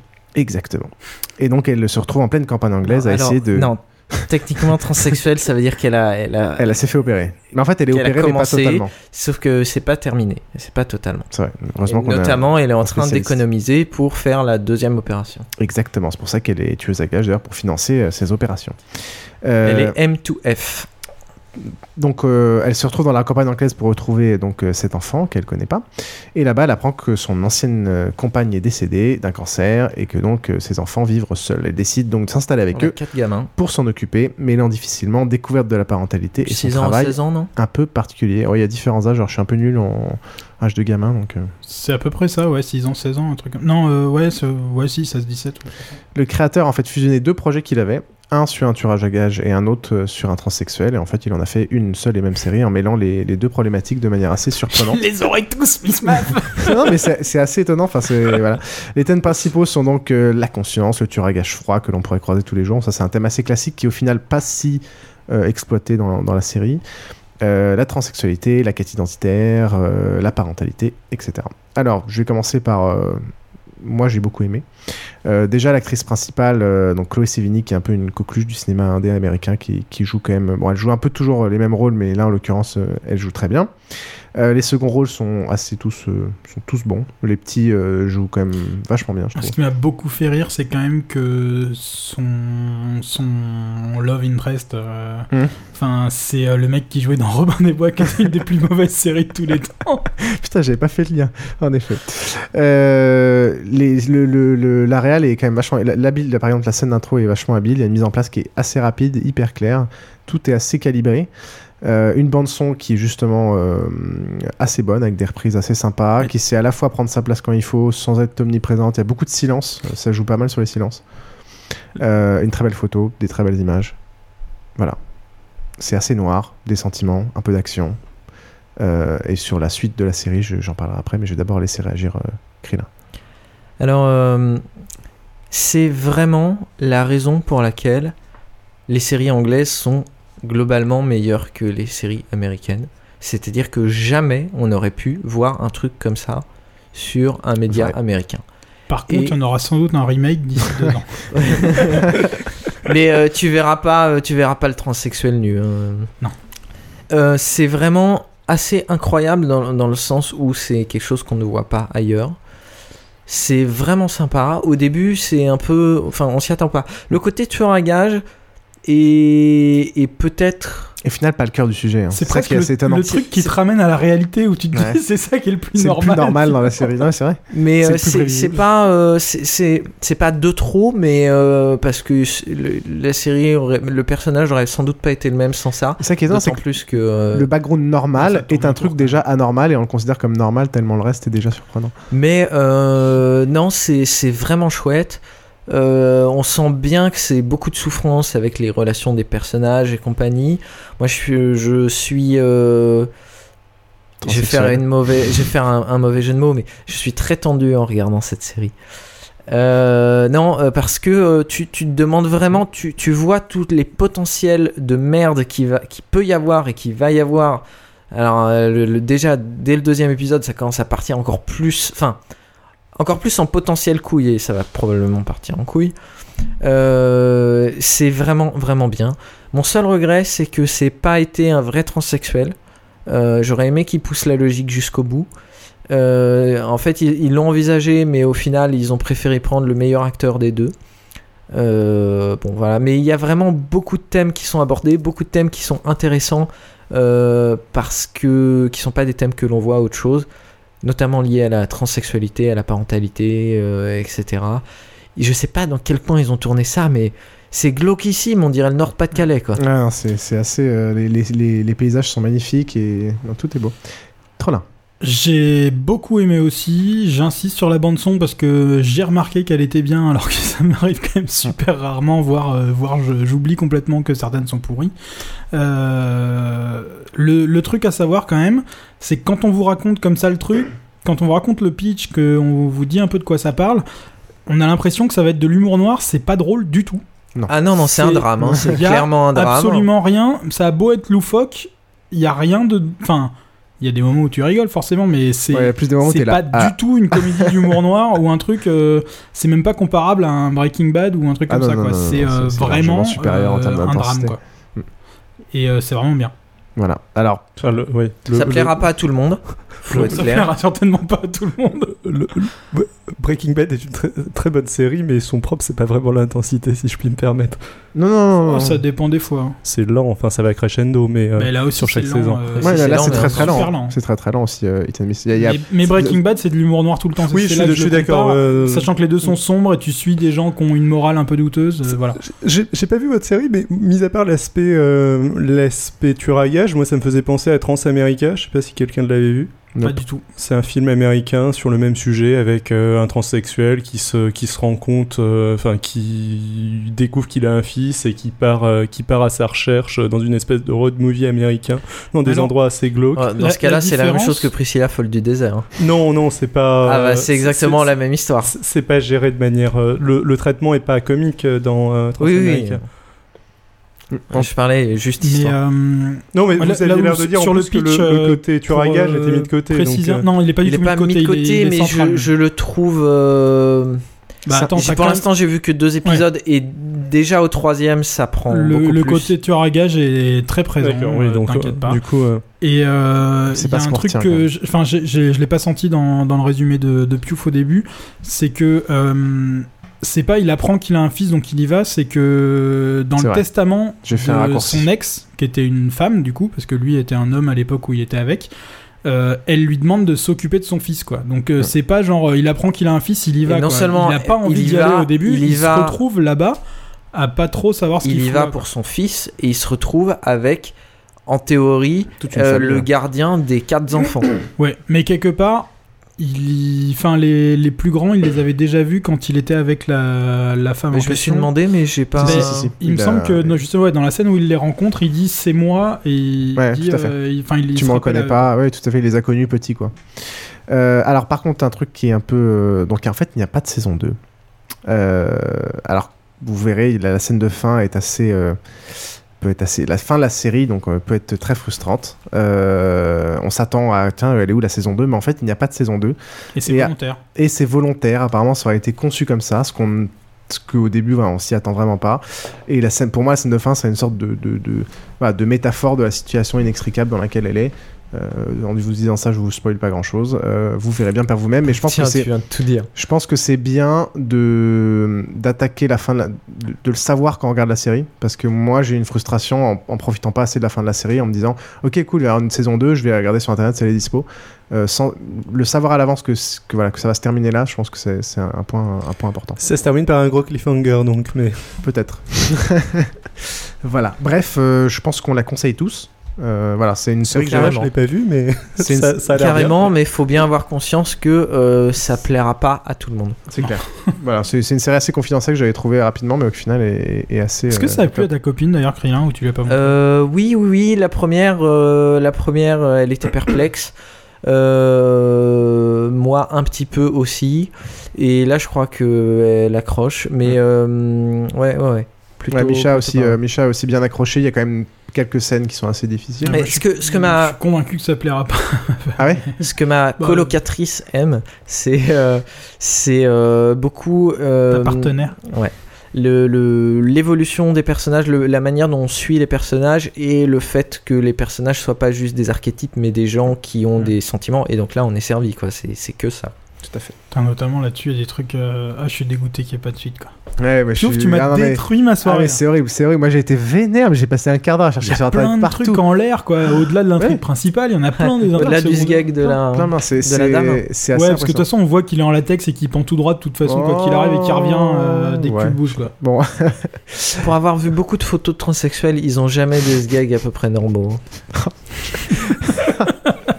Attends, je vais sampler tout ça, ça va être va. Bref, Hit and Miss, euh, allez regarder ça, série britannique, euh, c'est vraiment très très bon. Hit and Miss. Hit and Miss.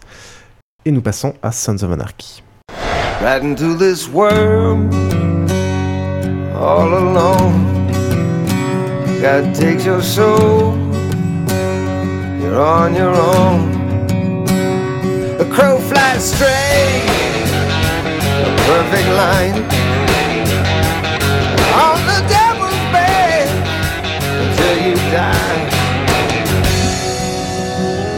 Gotta look this.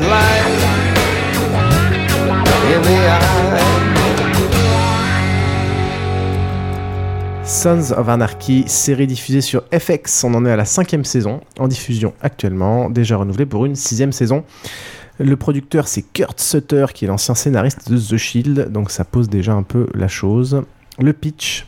À Charming, une petite ville de Californie, un club de motards est à la fois craint et respecté des habitants.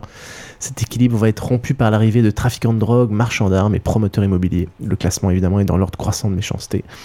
Le Sam Crow ou Sons of Anarchy Motor Cycle Club Redwood Original est dirigé par Clay Moreau, qui est maqué avec la mère du héros, dont le père, ancien fondateur du club, est décédé. Alors, c'est un peu kitsch. Euh, au début, au début, je me suis dit c'est un peu kitsch. En regardant, le- et c'est là où il faut faire attention. En regardant le, le- le générique, je me suis dit oh tiens ça a l'air un peu kitschouille. Mais en fait c'est top. Donc d'abord c'est quand même une ambiance, euh, une ambiance qui est posée par euh, la réalisation, par surtout les personnages et les acteurs qui ont été choisis. Il y a une collection de gueules absolument incroyable qui compose euh, euh, tout le club des motards. Euh, la, liste est, la liste est longue et qui sont tous des acteurs euh, plutôt, plutôt très doués. Euh, ce qui est très important aussi, c'est euh, l'évolution euh, durant les séries. Déjà, les, sa- les- les saisons, les saisons sont assez divers. La première saison on parle, pose un peu les bases du club dans, dans son environnement, les tensions internes et, et comment elle interagit avec le reste de la ville, etc. La deuxième se focalise pas mal sur la tension. En gros, la série est quand même beaucoup basée sur la tension entre le héros et le président du club, qui est donc euh, son, son beau-père, et beaucoup d'histoires de famille. La troisième est très sympa parce que ça change de décor. On, euh, on part en Irlande aux origines justement du, du club et des familles, parce que c'est des immigrants. euh, Ah, ça- Si on est à la 5, c'est la 4. ah ouais, bizarre. Euh, et ensuite, Et voilà, on passe à la 5. Et on passe à la 4. Euh, bref, une bande son qui est quand même assez sympa aussi. Euh, une variété de thèmes, une variété d'ambiance, euh, des scènes qui sont euh, assez fortes, très très très fortes. Je pense surtout là à ceux qui auront vu un petit clin d'œil au combat dans la prison cette saison. euh, qui est juste qui, te, qui te met par terre quoi. voilà. Trollin, tro- Trollin s'en rappelle. C'est très bien filmé, scénaristiquement c'est très bon, les personnages sont très bons et surtout, ce qui est rare dans une série, il y a une vraie évolution des relations, des personnages, tous construits de saison en saison. Il n'y a pas de saison inutile. Euh, C'est pas une, c'est pas une série qui dure pour le principe de durer. Il y a vraiment une construction des relations. À l'exception près que ils étaient censés terminer à la fin de la saison d'avant et que sur les cinq derniers épisodes, ils ont dû, euh, ils ont dû Stretcher relancer sur une suite. Non, ils ont relancé. C'est pas stretché justement. Ah, ils ont ils relancé sur la suite et du coup, il y a quelques petites maladresses dans les tout derniers épisodes, mais ça se passe quand même globalement. Ils arrivent à faire la transition et apparemment ils sont assez doués pour que ça se voit pas trop et pour qu'on reparte sur des scénaristiquement sur quelque chose qui est euh, qui est assez solide. C'est assez réaliste. Pour moi, c'est le meilleur drama du moment. Euh, Enfin, c'est un des meilleurs. cinq ans. un des meilleurs. Si bon, je me remettrai de côté Homeland qui est quand même assez. Mais en tout cas, c'est. bah, je préfère ça à Breaking Bad par exemple. Et c'est euh, c'est très bon et surtout ça dure sur la durée de manière euh, constructive. euh, voilà. Donc ça c'est top. Krillin, euh, Tronin. Il y, y a que moi qui ai parlé Je crois que tu es fan. Euh, moi, je suis très fan. Euh, Que dire de plus Non, c'est vraiment euh, un des trucs. euh, j'ai ça, euh, j'ai jamais les trop hommes été qui mettent du déçu, cuir et les des hommes en cuir, euh, Des poils, des qui barbes. se battent euh, avec du sang, euh, de la barbe et des. Il y a de plus en plus de sang. poil, Les euh, dernières ouais. saisons, ça tranche, hein, putain. Non, non, c'est euh, c'est vraiment réussi. J'avais un truc à dire. L'actrice, là, la intéressant, mère est juste phénoménale. L'actrice la mère, alors faut, faut, pas en faut pas lui en vouloir, c'était la mère dans Marier deux enfants aussi. Ça, on l'oublie souvent. non, mais tu vois la, diffé- enfin, tu vois la différence, c'est fla- enfin, c'est. Euh, Il y a une évolution logique, hein, moi je trouve. Non, non, c'est euh, c'est vraiment super réussi. Euh, moi, j'adore. C'est un des trucs que j'attends euh, toutes les semaines et, Ouais. euh, et je suis content que ça continue. Comme je disais, euh, ils avaient prévu. Enfin, on sentait la fin venir pendant, pendant toute la moitié de la saison d'avant. On se disait ça va, ça va être une apothéose, ça va être génial.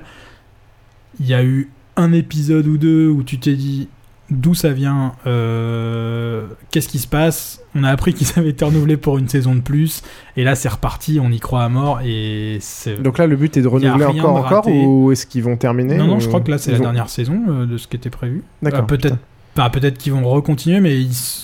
enfin, moi je dis que euh, de toute façon ils ont, ils ont vraiment du talent ces mecs-là, et c'est vraiment chouette. Ouais, c'est une des rares séries qui, enfin, sur la durée, elle, elle fonctionne quand même très très bien, même si apparemment ils ont dû stretcher un peu. Ce que moi je n'ai pas beaucoup remarqué. Donc Sons of Anarchy, 5 saisons dispo, un bon truc sympa à rattraper. Stretcher, ça veut dire étirer. hein. Ça veut dire qu'ils avaient des scénarios pour trois épisodes, ils les ont mis sur ça. Oui, c'est un terme technique Ah si, voilà, je sais ce que je voulais dire tout à l'heure, histoire de reparler de Lights Out dont j'avais parlé dans un des premiers Lights Out, épisodes ouais. où on avait parlé de série euh, dans Basingcast.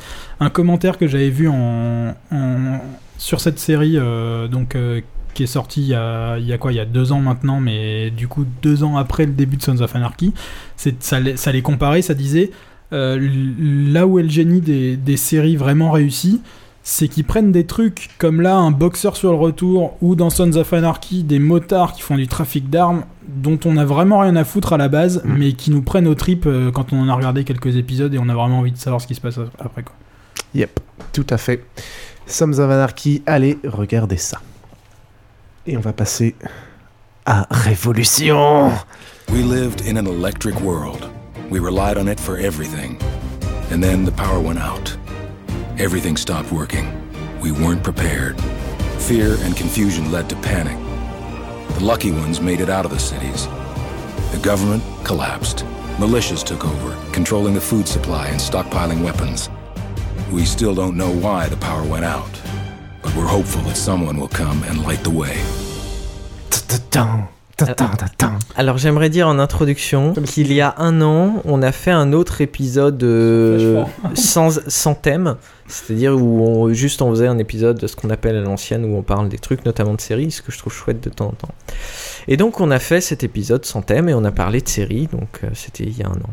Et on a parlé de l'épisode, le truc avec les dinosaures tout pourris. Ah, putain, c'est marrant, ça m'a fait exactement Terra penser à Terra Nova. On a passé Moi, Terra- j'ai pas on a parlé de Terra Nova et Tu vois la première ligne et- là Me fait penser à Terra Nova. et on a bâché Terra Nova qui l'avait qui pas est volé. resté nul pendant tout le long. qui l'avait pas volé.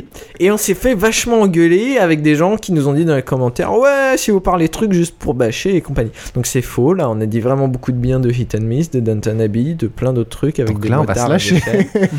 mais je crois avoir compris que mes camarades vont un petit peu bâcher Euh, Terra Nova, ça se terminait comment Oh, C'est J.J. Abrams aussi Ça- C'est non, Spielberg. c'était- c'était Spielberg. C'est- C'était très se Abrams. terminait, Terra Nova, ça se terminait plus ou moins. euh, ils repartent, ils, ont, ils arrivent à ouvrir le portail dans l'autre sens et il y a un dinosaure qui passe et euh, c'est le bordel parce qu'ils veulent, il y a des invasions dans les deux sens qui se préparent. Moi, ce qui me plus. surprend quand vous regardez des, des séries qui sont nasses comme ça, c'est que vous alliez quand même jusqu'au bout. Attends, c'est- attends, ça, c'est trop là, hein. Mec, c'est une, série de post-apo. Ça dépend euh, lesquels. Euh, notamment ces dernières années, j'ai appris. Le, le- le premier qui m'a calmé, c'est Pokémon au bout de trois saisons. Quand j'ai vu qu'il quand en restait une dizaine, j'ai appris à m'arrêter.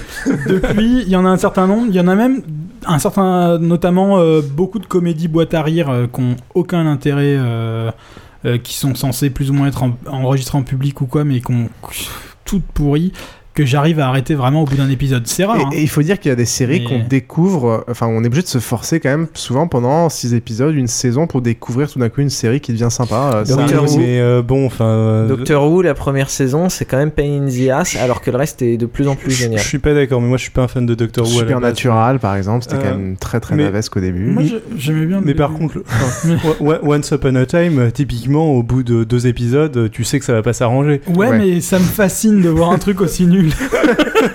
J'avoue, Once Upon a Time, j'ai arrêté. Et, c'est aussi un peu le cas de Révolution. À vous. C'est pas pareil, Révolution. Non, alors- Alors, juste, je vais euh, pas il te y aura pas de deuxième saison de Terra Nova? Non. Et Non, tous les, inscriptions sur les, sur les pierres. Ils euh, en ont pas avait- parlé, ils en ont pas parlé. D'accord. Enfin, si, c'était fait par son fils, qui est un génie, qui est euh, le chef des méchants euh, qui ont con. disparu. Et euh, qui est- c'est lui Et qui voilà. fait des, an ses équations pour la- pouvoir ouvrir le portail dans l'autre sens. On peut donner nos Bref. théories, hein, parce que enfin, ça aurait pu être vachement. Moi, la théorie que j'avais sur les, sur les écritures, c'était que en fait, c'était. euh, Non, mais ils le disent que c'est lui qui les a écrites. Oui, mais il y avait des théories vachement plus intéressantes. Ils auraient pu développer des trucs Ah, genre. c'est fi- c'est fini, ils ont, Oui, non, mais ok, ok, Non. ça t'intéresse pas ce que je dis. Non, mais on va pas spéculer sur une série pourrie qui est terminée. Non, quoi. on leur explique la vie qu'ils auraient pu faire mieux. C'est la moi, nouvelle c'est- série Non, mais ils pourrie. nous écoutent pas, ils auraient pu faire mieux. Fais- Fais-nous le pitch de Révolution. Alors, Révolution. Tout d'un coup, l'électricité s'arrête. C'est Angel, pas ça une coupure de, c'est pas une coupure de courant, c'est bonne dans que Dark elle ne marche plus. euh, euh, Enfin, à vie, on sait pas, mais elle ne marche plus du tout. C'est Ravage de Barjavel, ça C'est un peu ravage de Barjavel. Euh, sauf que c'est mal fait. non, Spoil pas. Il y a, y un- il y a un côté. euh, Enfin, on retrouve complètement l'ambiance de Flash Forward au début. On en avait parlé d'ailleurs l'année dernière aussi. On disait ça peut devenir vraiment bien, mais ça l'est pas. euh, non, on a dit c'était vraiment bien. C'est en train de devenir nul. Ça, ça, ça pourrait continuer à être bien, ça l'a- ça l'a pas fait. Comme Lost. hein. Là, dès le a- début, a un- on il y a s'est un pattern d'ailleurs. On s'est dit, c'est marrant, c'est une bonne idée, mais euh, on sait pas où ça va aller. Et euh, enfin, non, c'est une bonne idée, mais ça nous tente pas de, base en voyant le, le premier épisode. Et euh, voilà, je vais laisser les autres en parler parce que moi j'ai quand même un ou deux trucs positifs à dire dessus après, histoire de pas finir. Moi, je vais en commencer par le truc positif. C'est du post-apo. C'est pour ça que je la regarde et je continue à la regarder. Maintenant, passons au truc négatif. ça c'était la bonne idée du début. Déjà, la photo et le décor. Euh, les images sont artificiellement verdies. Les costumes. Oh ah, les dieu. costumes, les décors. Euh, on s'oriente vers. Alors, on est dans du post-apo. On s'oriente vers une nature Pardon. jolie. Juste, Au lieu d'aller vers du de- sombre, je de sur le pitch parce que j'ai dit l'électricité s'arrête. On a juste une scène au début qui montre un peu le- la fin de l'électricité. Après, il y a beaucoup de flashbacks qui remontrent la fin de l'électricité, mais Mm. pour les divers personnages. Et en gros, l'intrigue se passe 15 ans après, un truc comme 10-15 ans après. Ouais. Voilà. Exactement. Et on suit, euh, on suit des. des- Donc il y a eu des euh, milices, etc. Il y a des gens qui vivent. euh, Enfin, il n'y a plus personne dans les villes parce que c'est trop dangereux. Comme n'importe quel truc de mauvais post-apo euh, de base, quoi. Exactement. Bon, Euh, Pour le coup, pas forcément de mauvais post-apo, de post-apo tout Post-apo court. de mais- base. ouais. Mais enfin, Non, oui, voilà. les ça. Ça va être mauvais, mais Quand tu réfléchis- pas sur. Quand tu réfléchis un peu à l'univers, c'est plus complexe que ça. C'est pour ça que c'est du mauvais post-apo de base, du coup. Tout à fait. Alors le premier truc qui m'a dérangé, c'est la- ouais, donc déjà le traitement de l'image, euh, les traitements de la nature évidemment, et la nature reprend ses droits, blablabla. Alors généralement eux, comment est-ce qu'ils traitent ça à l'écran, ces trois bouts de lierre sur une voiture ou euh, deux trois trucs comme ça au bout de l'écran pour que ça se voit. Euh, et déjà ils prennent le parti pris de voilà, quand ils se baladent, la nature est jolie, voilà, on va vers le vers la nature a pris ses droits, mais c'est résultat c'est sympa, on est dans le jardin d'Éden, c'est cool d'aller vers le sombre, l'inquiétant, etc. Pareil les villes, on se croirait dans, dans Dr Queen femme Le médecin. post- Le post-apo chez les Amish. Voilà, c'est un peu ça. C'est exactement ça. On se croirait dans, dans Dr. Queen femme médecin euh, et pas dans du post-apo, les villes. Bon, finalement, c'est pas si peu. Ça a l'air sympa, quoi. Euh, Non, mais surtout, ils ont tous des espèces de trucs euh, Gap, euh, Gap décroissants qui, qui viennent de sortir du magasin. euh, mais juste, on n'a pas mis de lacet dessus parce que comme ça, ça fait Non, non, moins non, attends. Ma copine a repéré le fait que euh, l'héroïne avait quand même des habits manufacturés. Euh, donc comment euh, comment tu peux trouver des habits de cette Ah, qualité là non, mais ils ont trouvé plein de stocks de, de Gap. Yes. Non, mais c'est encore c'est des détails. Bon, euh, à la rigueur, il y a pire. Ouais, mais t'y crois pas direct. Tu- par exemple, quand ils rentrent Non, dans. mais- Rien, quand rien ils que les rentrent- couleurs de leurs vêtements, des trucs lavés à la main depuis 10 ans, le- le dans des pro- conditions déplorables, ils ont tous des trucs bleus et rouges pétants, quoi, c'est pas Le, possible. le problème, c'est que même au niveau du pitch, et euh, pour le coup, c'était aussi un Ouais. petit peu le cas dans, dans, Bar- dans Barjavel. Enfin, t'y crois pas des masses parce que Voilà, le. le- justement Barjavel, c'était un siècle avant, Ouais, quoi. euh, mais bon, Barjavel, c'était intéressant pareil, malgré tout. Mais là, là le, le problème, c'est que déjà, tu, tu te méfies avec euh, cette histoire de d'électricité qui marche plus et de Ouais, attends, technologie pas qui marche. Je, je vais y revenir. Je vais, après, je- vais y revenir après. je, je vais y revenir après. Donc, par exemple, quand ils, rentrent, ils vont la première fois dans la ville, alors déjà, ils rentrent pour la première fois dans une ville. On passe même pas 10 secondes à quoi ressemble une ville dans l'univers, quoi. Rien à foutre. Ouais, c'est pas Hop, vraiment une On, vie. on arri- on arrive dans le bar, on se dit, alors lieu de se dire putain, ils vont pas s'en sortir vivant du bar, c'est juste est-ce qu'elle va tomber amoureuse du barman direct, c'est le premier truc auquel on Mais pense. quoi. c'est pas le barman, c'est le mec qu'elle a rencontré avant sur la route. Mais non, non, son oncle, Son son, oncle. Mais elle va pas tomber amoureuse. Mais Bah, non, parce qu'on c'est c'est clairement. Mais bien sûr qu'on sait que c'est son oncle, on le sait. Bon, en- bref. Ils le disent explicitement en 10 secondes et tu l'as deviné depuis le- un Ah quart d'heure. faut vraiment que tu sois con pour pas avoir deviné ça quoi. Surtout que tu l'as déjà vu au début de l'épisode. Le premier gros défaut, le premier. N'a rien compris. C'est pour ça en fait, allez voir, c'est top. Le, le premier énorme défaut de ce truc, c'est qu'au lieu de faire découvrir l'univers petit à petit, lentement, on se concentre direct sur une histoire déjà cucu, mais sans mettre ça de côté, et un métaplot euh, direct. On est direct dedans, on se concentre, on a, oh, on ne Oui. file aucun intérêt à, au background, alors que le background c'est ce qui primeur dans, le- dans le post-apo. Là, il est complètement négligé, tant dans la conception que dans la façon dont on est dévoilé aux a- spectateurs. C'est-à-dire que pouf pouf, on te Ouais, dans ta gueule, on s'en va la pas du tout le côté un peu Robinson Crusoe, un Ah oui, peu du ils construisent leur. euh, ils sont dans un univers, bon, tout a Mais été non, mais- détruit, mais. mais... T'as pas compris, c'est parce qu'il te le révèle au fur et à mesure au travers des flashbacks. non, moi- moi pour insister euh, sur ce, sur ce point que soulève Piouf de, de méta-intrigue, le truc qui est dramatique, c'est qu'il y a plein d'événements, donc de morts de personnages ou de choses comme ça au tout début, hein, donc euh, je vous spoil pas des trucs, qui clairement sont des excuses pour le scénario, sauf que quand tu écris ton scénario et en plus que t'en es au tout début de la série, clair. tu pourrais te permettre de l'intégrer correctement plutôt que d'en faire un truc tout pourri qui est juste une excuse pour faire ton histoire après. quoi. Mais- l'élément perturbateur, tu sais, de quand on nous apprenait en, en primaire comment ça. faire, comment faire une histoire. Ouais, t'as l'impression que Les le mecs se braquent tous avec des flingues. Ah ben là, on va en faire mourir juste un. T'as l'impression que dans le pilote, dans, le- dans le pilote, ils sont en train d'essayer déjà mais- de stretcher le truc. quoi. Attends, les flingues, ils ont des mousquets. Alors, ok, il y a 15 ans qu'il n'y a plus rien. hein. Euh, Mais je suis ils ont- désolé. Ils ont pas trop de mousquets. Si, si, il y a des Si, mousquets. c'est des trucs, beaucoup. c'est des beaucoup. trucs qui. Alors moi j'ai vu que l'épisode 1, ça. Ouais, mais ça m'a pas choqué. Euh, ils ont des trucs qui se rechargent quand ils veulent tuer tuer le le- l'oncle qui en fait est un ninja. quand ils veulent tuer l'oncle, ils le braquent avec des mousquets. Donc à chaque fois qu'ils tirent, il leur faut 15 secondes pour recharger. Mais tu comprends, Alors- pas, tu comprends pas, il était militaire donc c'est un pro de l'arme blanche. Donc aux US, en 15 ans, ils ont plus de M16 et plus de munitions. Mais Par si, contre, ils ont Ah des non, mousquets. Si, mais par contre, ça c'est justifié euh, après. Non, parce que justement, c'est la milice. C'est qui la seule- C'est- la milice qui poursuit. oui, c'est con. Donc ils sont censés les avoir. Alors, la seule M16. bonne idée du truc, c'est justement que la milice a interdit l'utilisation des armes et qu'ils les chopent. Sauf qu'en effet, c'est la milice qui aussi utilise ce genre d'armes. mais par contre, non, non, on voit bien que dans le stock, ils ont plein d'M16 et tout, mais même dans leur armée à eux, ils limitent et ils donnent, ils donnent des armes pourries à leurs mecs et ils donnent au boss euh, un sniper ou un bon Ça truc. peut se comprendre. Et puis il ne savait pas qu'il devait capturer un ninja capable de buter à Bah, main nue. euh. Si, parce que bon, je vais vous spoiler un petit peu, mais de toute façon, on le sait au début, hein, il était général dans la milice avant. Oui. Je l'ai dit. Putain, comment t'as spoilé? Comment t'as spoilé? Bah, sachant qu'il est meilleur pote avec le président derrière, on se doute bien. Non, mais on arrive direct vers euh, voilà, le président du monde, le machin, le connerie, le bidule. Ah, c'est pas, du monde, c'est la monde, moitié des juste, oui, voilà, c'est juste une petite zone. mais- Et justement, si jamais il possédait les moyens de réactiver la technologie juste pour lui-même, S'il avait un seul hélicoptère Blacko qui pourrait tous leur foutre la c'est- les justifications sont ridicules, sont vraiment ridicules.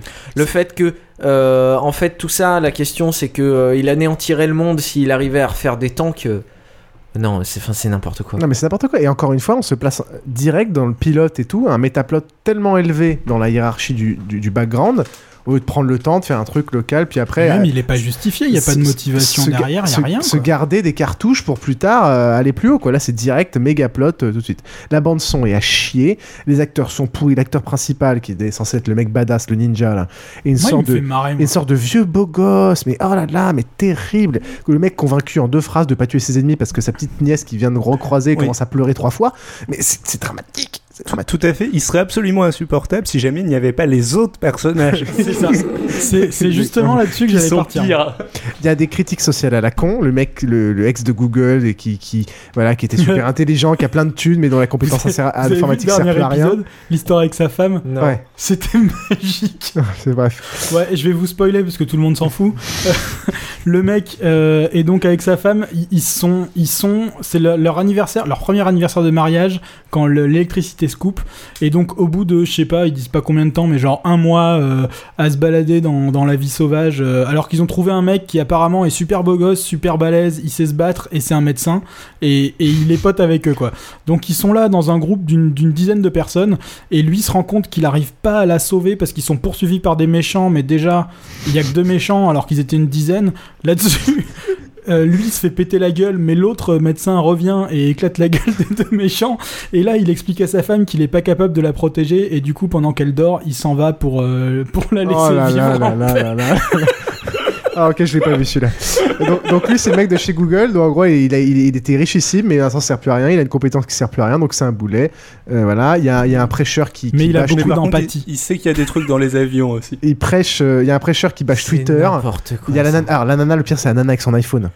Mais je sais pas comment est-ce que dans Mais des au moins, dans elle est morte. Non mais comment est-ce que des- comment est-ce que dans des séries comme ça, on peut encore tolérer des, des comment dire des, des, des trucs totalement improbables. C'est-à-dire qu'au bout, de- moche. au bout de 15 ans, elle va réussir à réallumer son iPhone alors qu'on sait très bien Non, que ton iPhone. non, non, elle réussit pas à rallumer son iPhone, elle réussit à rallumer son iPhone avec le collier magique. Oui, non mais certes, mais là tu spoil. Mais la batterie, Non, le, je le spoil. collier, le non, collier mais il y a magique, pire que ça parce qu'il y a l'ordinateur avant. le collier magique, il alimente pas. Le, le collier magique, il, débloque. fait pas marcher un. Il fait pas. Ben non, justement, parce que tu te rends On bien dirait compte. qu'il alimente. hein.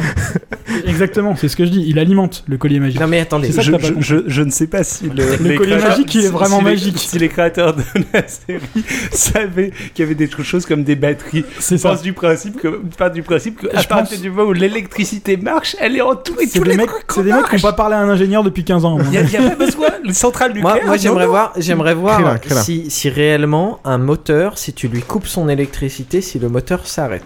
Alors c'est si ça le problème. tous C'est les là où j'allais en moteurs- venir. C'est qu'en fait, eux, ils parlent pas d'électricité, ils parlent toujours de power. Donc dans ce cas-là, c'est comme Barjavel. Et c'est ça qui est complètement dingue, c'est que justement, ils parlent toujours de power, mais ils mélangent tout, les trucs électriques. euh, on parle pas des trucs qui fonctionnent à sûr que l'essence. si ça marche, les trucs. euh, À l'essence La vapeur Mais marche. à je l'essence, t'as besoin d'électricité. T'as besoin d'une Oui, non, batterie pour mais faire à, marcher ta à- voiture. à l'époque, on arrivait, tu, tu, tu L'électricité, parlais même à faire démarrer ton machin. T'as besoin d'étincelles pour faire péter les. Non, pour non, faire péter euh, les. oui, mais euh, les après, enfin, pour le diesel, par exemple, c'est auto, euh, c'est auto-généré. Peut-être pas pour l'électricité. Mais le diesel, il savait pas que ça marchait comme mais, ça. mais il faut des bougies, mais Parce que la vapeur marche. Oui, mais enfin, je sais pas. Ben non, mais je te Ah je non, mais t'explique. attends, non, non, mais attendez, ont voulu attendez, dire. attendez. Tu- tu on peux est faire pas- c'est comme- des pas comme si le monde était cohérent. je veux dire, arrêtez de vous. Je, je pense que le, le truc de base, c'est que le- les créateurs de la série pensent à la base que le monde est mu par une espèce de force magique indéterminée. Du coup, ils considèrent que. Bah, les colliers magiques, c'est quand même une clé USB. hein. Oui, non, mais ils parlent, que, ils parlent du principe que notre monde à nous est, est- est mué par une force magique indéterminée. Et donc, de- en, en partant de ce postulat de base, le- le- la, suite, la suite est relativement cohérente. Ils ont juste. Ils sont juste partis, du, partis du principe que cette force magique indéterminée ne marche plus. Et l'objet et le totem TGCM. magique et le totem magique qui va ré- rétablir tout ça, qui est l'objet technologique le plus euh, énorme à l'heure actuellement, est une clé USB. Oui, Krillin. Alors, non, mais moi, j'aimerais. On est en train là de, de, de, de, de lâcher euh, tout plein de trucs. J'ai- J'aimerais faire mon, mon- ma synthèse de la série. Alors, cette série, on va oublier tous les trucs qui sont mauvais. Le fait qu'en tirant avec un mousquet euh, sur un mec, le mec il fait un bond de 5 mètres en arrière, c'est Ah, pas ça, grave tout ça. partout.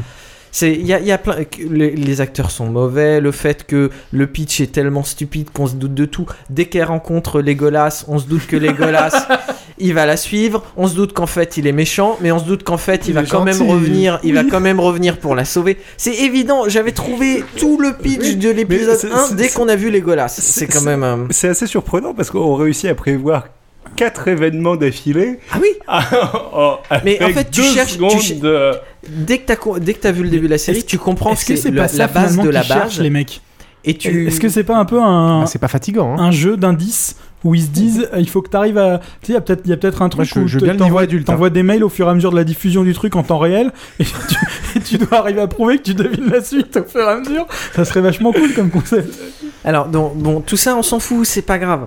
Ce- cette série, c'est un mélange de Postman et de Jericho. Ah ouais, alors là, je, suis pas je ne parle pas de qualité. Je parle juste de, euh, en gros, l'idée. Et Jericho, c'est surtout le côté société secrète à la con. c'est quoi Postman? Postman, c'est euh, un mauvais film de Kevin Costner. Ah la vache, c'est du post-apo avec Kevin pas. Costner qui est postier, qui va sauver le monde, putain. Mais c'est la même chose. J'ai revu euh, une demi-heure de Postman il y a pas longtemps. C'est pareil, c'est aussi kitsch, c'est aussi mauvais. Donc, euh, sauf que c'était 15 ans auparavant. Je veux dire, on peut, on peut dire, voilà, c'est. C'était plus court aussi. Oui, sûrement. on peut dire c'est du post-apo, on lui, on lui pardonne. Le problème, c'est que cette série, c'est du Gigi Abrams. Et Gigi Abrams, c'est quand même le gros arnaqueur des séries. Je veux dire, c'est le mec qui a fait Lost. ouais mais au début il te donne envie normalement Non, mais il donne envie. Le premier épisode, oh, il, il sait, euh, comme le dit ma colocatrice, il sait faire ses pilotes. C'est une allumeuse. je suis pas d'ac- je suis pas d'accord parce que dans J.J. Abrahams, t'as tout un tas de, de cliffhangers, tout un tas de mystères euh, qui, qui l'accumulent Qui et sont tu- jamais tu- résolus. Et tu n'as pas de réponse à ces Oui, mystères. c'est ça. Ici, il y a même pas particulièrement de mystères. Il y, en a un dans le cliffhanger. hein. Et il y en a un Oui, dans, le premier il y en- épisode. Il y en a qu'un seul. Il y a, il y a ce, Oui, mystère-là de pas- la clé USB mystère. Magique. On- Mais En on- tout cas- sait très bien qu'ils ont participé à un projet machin et hop, ça En disparaît, tout ils cas, vont refaire.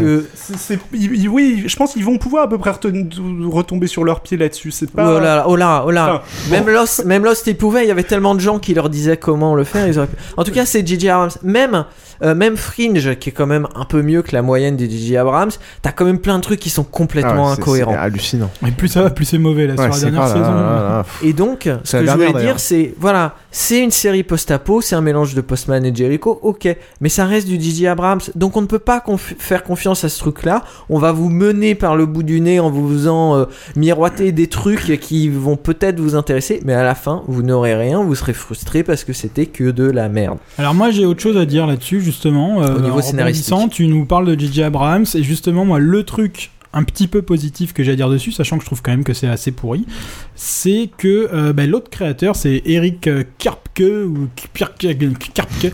c'est un des créateurs de Supernatural Mhm. que ça j'ai- j'aime vraiment beaucoup et euh, on retrouve un peu de temps en temps justement un côté un peu plus terre à terre et c'est peut-être pour ça d'ailleurs qu'il n'y a pas vraiment de mystère dedans et, et surtout de temps en temps il y a des clichés, des trucs où la meuf c'est une grosse conne, le mec c'est un gros badass, et justement, il y a, y a de temps en temps une petite réplique qui fait que ça te fait marrer quoi. T'as t'as toujours le, le- le petit. Trollin, c'est ouais, c'est naze, mais c'est drôle. Ben, non, non, globalement, je le conseille à personne quand même. Mais il y a, il y a un petit côté. Moi, moi je, enfin, c'est là que je, je reconnais un peu le- la patte du mec où euh, le gars. euh, Enfin, la meuf, elle est super chiante et le gars, ouais, ok, souvent il cède, mais il y a quand même une fois de temps en temps où il est là et euh, elle fait sa connasse et il lui dit, mais ta gueule et ça s'arrête là, quoi. Et ça, c'est cool et on le voit ça pas souvent. ça fait plaisir. Et donc, c'est un mérite euh, quelque part de, de cette série. Go back to the kitchen, bitch. Ouais, non, ma- mais ça marche aussi un peu dans l'autre sens. Ma conclusion, c'est que c'est ouais, c'est comme Terra Nova, c'est trop familial. Clairement, c'est trop familial. C'est surtout ça le défaut. C'est, je sais pas pourquoi, enfin, ça s'adresse pas du tout à cette cible-là. C'est pas une, c'est pas du post-apo ciblé pour des fans de post-apo, c'est sûr. et Le, certain. le problème, c'est que moi, je- j'ai, enfin, je pense que ça peut continuer, ça- enfin, que ça Ouais, peut avoir du on- succès et on- et le pire- le continuer pire- longtemps. Quoi. un certain succès. Le pire, tu sais quoi, c'est qu'en plus on le regardera. Ouais, C'est- ouais. c'est certain. Et le pire, c'est que moi, je vous demanderais de me spoiler parce que j'ai pas envie de regarder, mais j'ai envie de savoir si euh, il s'est passé des trucs. Donc c'est trop familial, c'est trop humoristique, c'est trop teenager, c'est Humoristique. c'est trop grand. C'est pas très humoristique. Hein. Oui, non, c'est pas Non, humoristique c'est- du c'est tout. pas C'est parce sérieux, que nous, ça nous fait rire parce que c'est nul. Ouais, c'est vrai. Bon. Que non, non, mais ils, drôle. ils enfin. veulent des, c'est- justement, ce que oui, je disais tout à l'heure, il y a des petits ah, comebacks, il y a des, c'est, c'est pas un ton sérieux, mais c'est pas humoristique. à la rigueur, vu euh, le, euh, la qualité globale du scénario, so- enfin, l'unique truc qui aurait pu le sauver, justement, ça aurait été de, de- d'en faire des tonnes sur le côté humoristique, enfin, de faire un truc vraiment drôle Mhm. là-dessus. Ça aurait éventuellement pu marcher. C'est le même défaut que Terra Nova, euh, c'est familial et trop grand public. Bon, moi, comme pour Jericho, je vais le regarder quand même. Ouais, c'est encore pire. Oui, mais parce que c'est du post-apo. Mais Jericho, c'était quand même bien mieux, même si c'était quand même pas une bonne série. Euh, c'était quand même. Jericho, c'était très bien. Euh, C'était pas. Surtout au début, toute la première Ah, saison. les, acteurs bien. étaient quand même très mauvais et tout, mais bon, Les c'est- acteurs étaient en beaucoup série- moins en- mauvais que là-dedans, C'est une des meilleures séries de post-apo. C'est une des meilleures séries de post-apo, ce qui n'est pas le cas de Révolution. Vous l'avez compris. Révolution. On vous le déconseille. Pour bien prouver que c'est euh, c'est du futur et qui récupère les technologies euh, de notre aujourd'hui pour l'heure aujourd'hui, mais en les, en les changeant. Ben, la fille, elle a un, elle a une, euh, une arbalète. Et son arbalète, elle est faite avec un arc à poulie. Logique. Donc on sacrifie un arc à poulie pour faire une arbalète. Et surtout, son arbalète est à l'envers. Logique. Voilà. C'est tout, je crois que c'est le résumé à de la série. qu'est-ce que t'appelles à l'envers? C'est-à-dire que euh, la, la, la corde est devant. Enfin, la corde est du côté de, du, du mec que tu veux buter. Et euh, la, la partie. pas vu ça. Ah bah. Il, tu- essaie, il essaye de l'agresser avec un fil à couper le beurre. Non, mais c'est c'est assez- c'est vraiment du grand n'importe quoi. Donc en fait. euh, Ouais, enfin, elle est à l'envers. Non, mais il n'y a rien dans Tu les détails. Il n'y a pas de costumier, il n'y a, pas de- il y a pas de gens un peu Et talentueux moi, le costume, c'est vraiment. Enfin, bon, globalement, l'ambiance, il n'y a pas grand chose à, à quoi on croit, mais le, les costumes, c'est vraiment des trucs qui m'a choqué le plus, quoi. Ils sont, ils sont là avec leurs trucs, euh, on n'y croit pas une seconde. Ils sont tous tout propres déjà, enfin, bref. Ouais, c'est non mais c'est pas sombre, c'est pas sombre, c'est pas c'est propre quoi. C'est tout nickel. Et on va passer à Wilfred.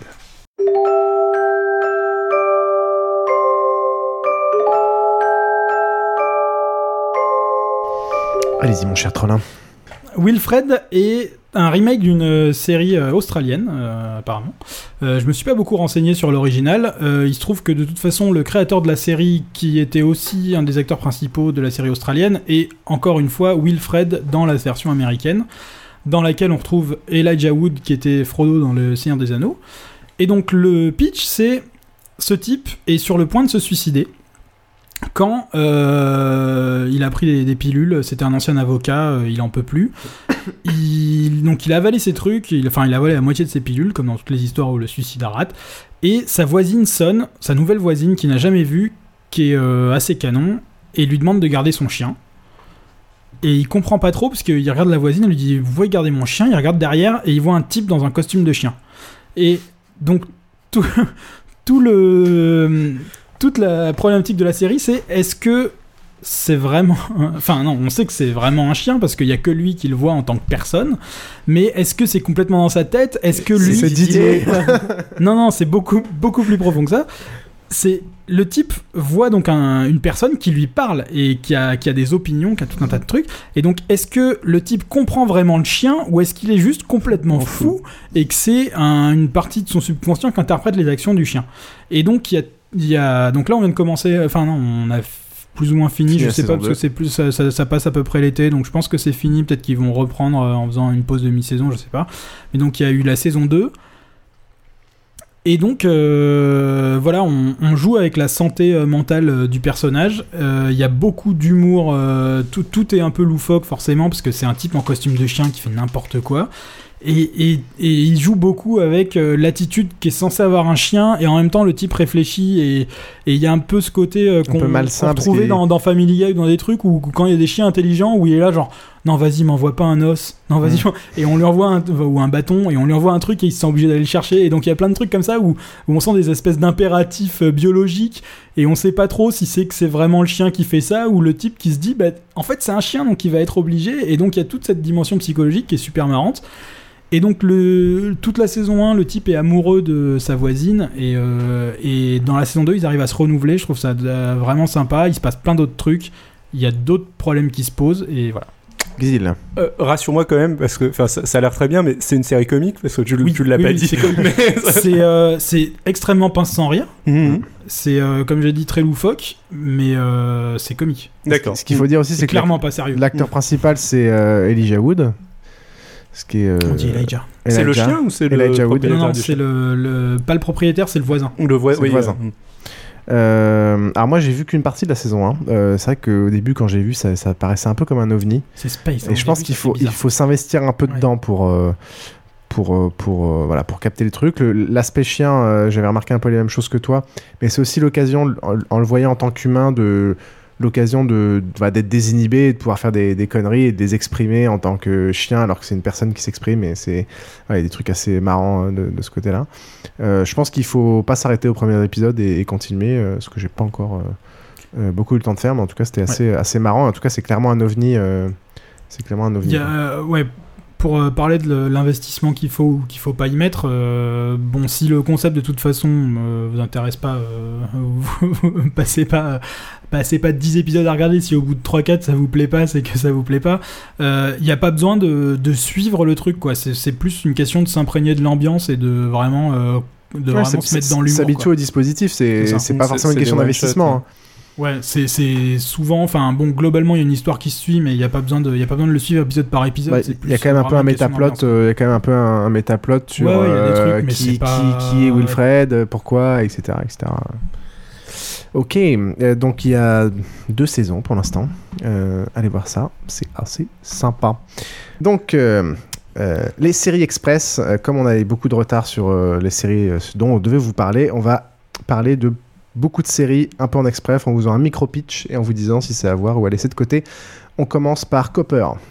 Alors Copper, c'est des flics euh, moitié véreux, euh, mais au tout début, enfin non, à toute fin du 19e siècle, euh, voire début du 20e, euh, qui se passe à New York, avec euh, donc des mecs qui, euh, enfin dans la, première scène, en gros, euh, ils arrêtent un braquage de banque, enfin ils arrêtent des mecs qui sortent de braquer une banque et ils récupèrent le fric, ils en donnent un peu aux orphelins.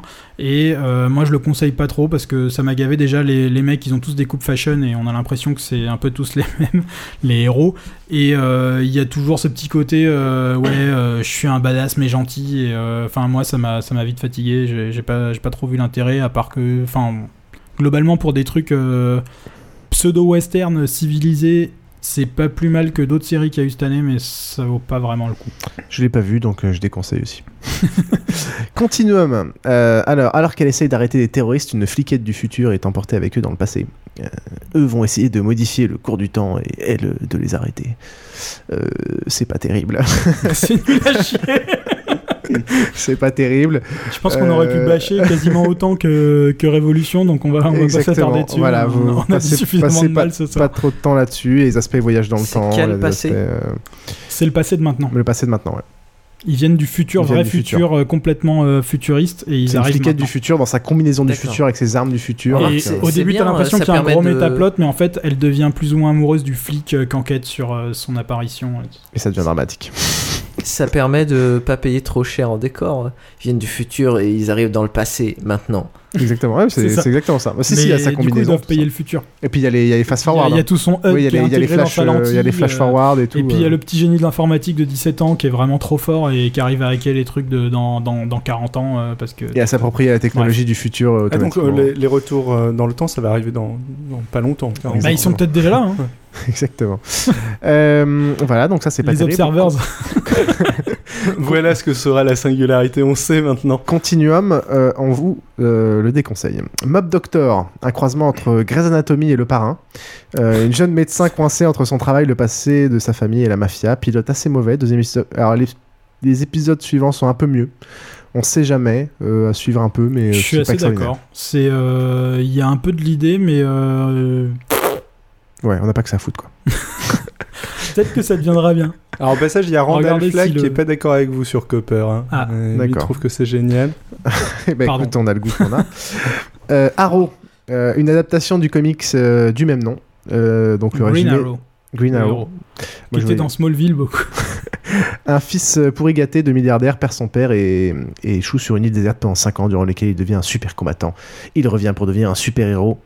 Euh, une sorte de. Alors, déjà, le copier-coller euh, Batmanesque. Enfin, c'est vraiment. euh, bon, je connais pas le comics. ouais, hein. mais ça c'est le comics. Voilà, c'est voilà, T'as pas quand le même- choix. Enfin, il y a tout, fils de milliardaire sans père, Tu le peux lui mec, reprocher plein de trucs à cette série, mais pas ça. qui, le mec qui change en faisant semblant de pas avoir changé, l'ex-copine, le mec qui va découvrir son identité, tout. Enfin, bref, c'est quand même du réchauffé à mort. Euh, et pas une seule. Moi, ce qui m'a choqué, c'est qu'il n'y a pas une seule fois les côtés pratiques. C'est-à-dire comment il gère le- Ouais. son matos, son repère, son machin. On se pose aucune question. Quoi. Ouais, sachant que c'est une série, ils auraient pu le développer. Mm. Je suis d'accord avec toi, c'est pas terrible. Après, euh, ce qui est sympa, c'est que bah, déjà des séries de super-héros, quand on aime bien un peu l'univers, il n'y en a pas tant que ça. Ouais. Et euh, c'est Enfin, c'est bon, c'est pas très bien traité, mais c'est quand même assez sombre. Et euh, ça aussi, c'est un peu rare. Après, ça vaut pas super le coup non plus. Ouais, ça, se- ça se regarde. Euh, The New Normal.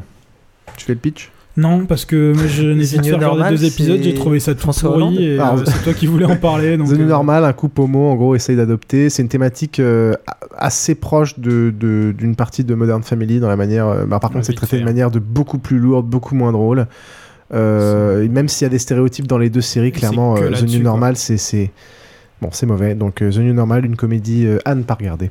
Ouais, et, et oublier la comparaison avec Modern Family, ça a rien à voir à part qu'il y a un couple gay qui adopte un enfant. Quoi. Exactement. C'est pour mettre en parallèle que même en, étant, en ayant un couple gay un peu stéréotypé, on peut le traiter de manière très drôle et très bonne dans Ouais, une série et le faire de manière très mauvaise dans une C'est autre. central dans l'une et ça l'est pas dans l'autre. c'est, Tout à fait. euh, Ouais, tout à fait, tout à fait.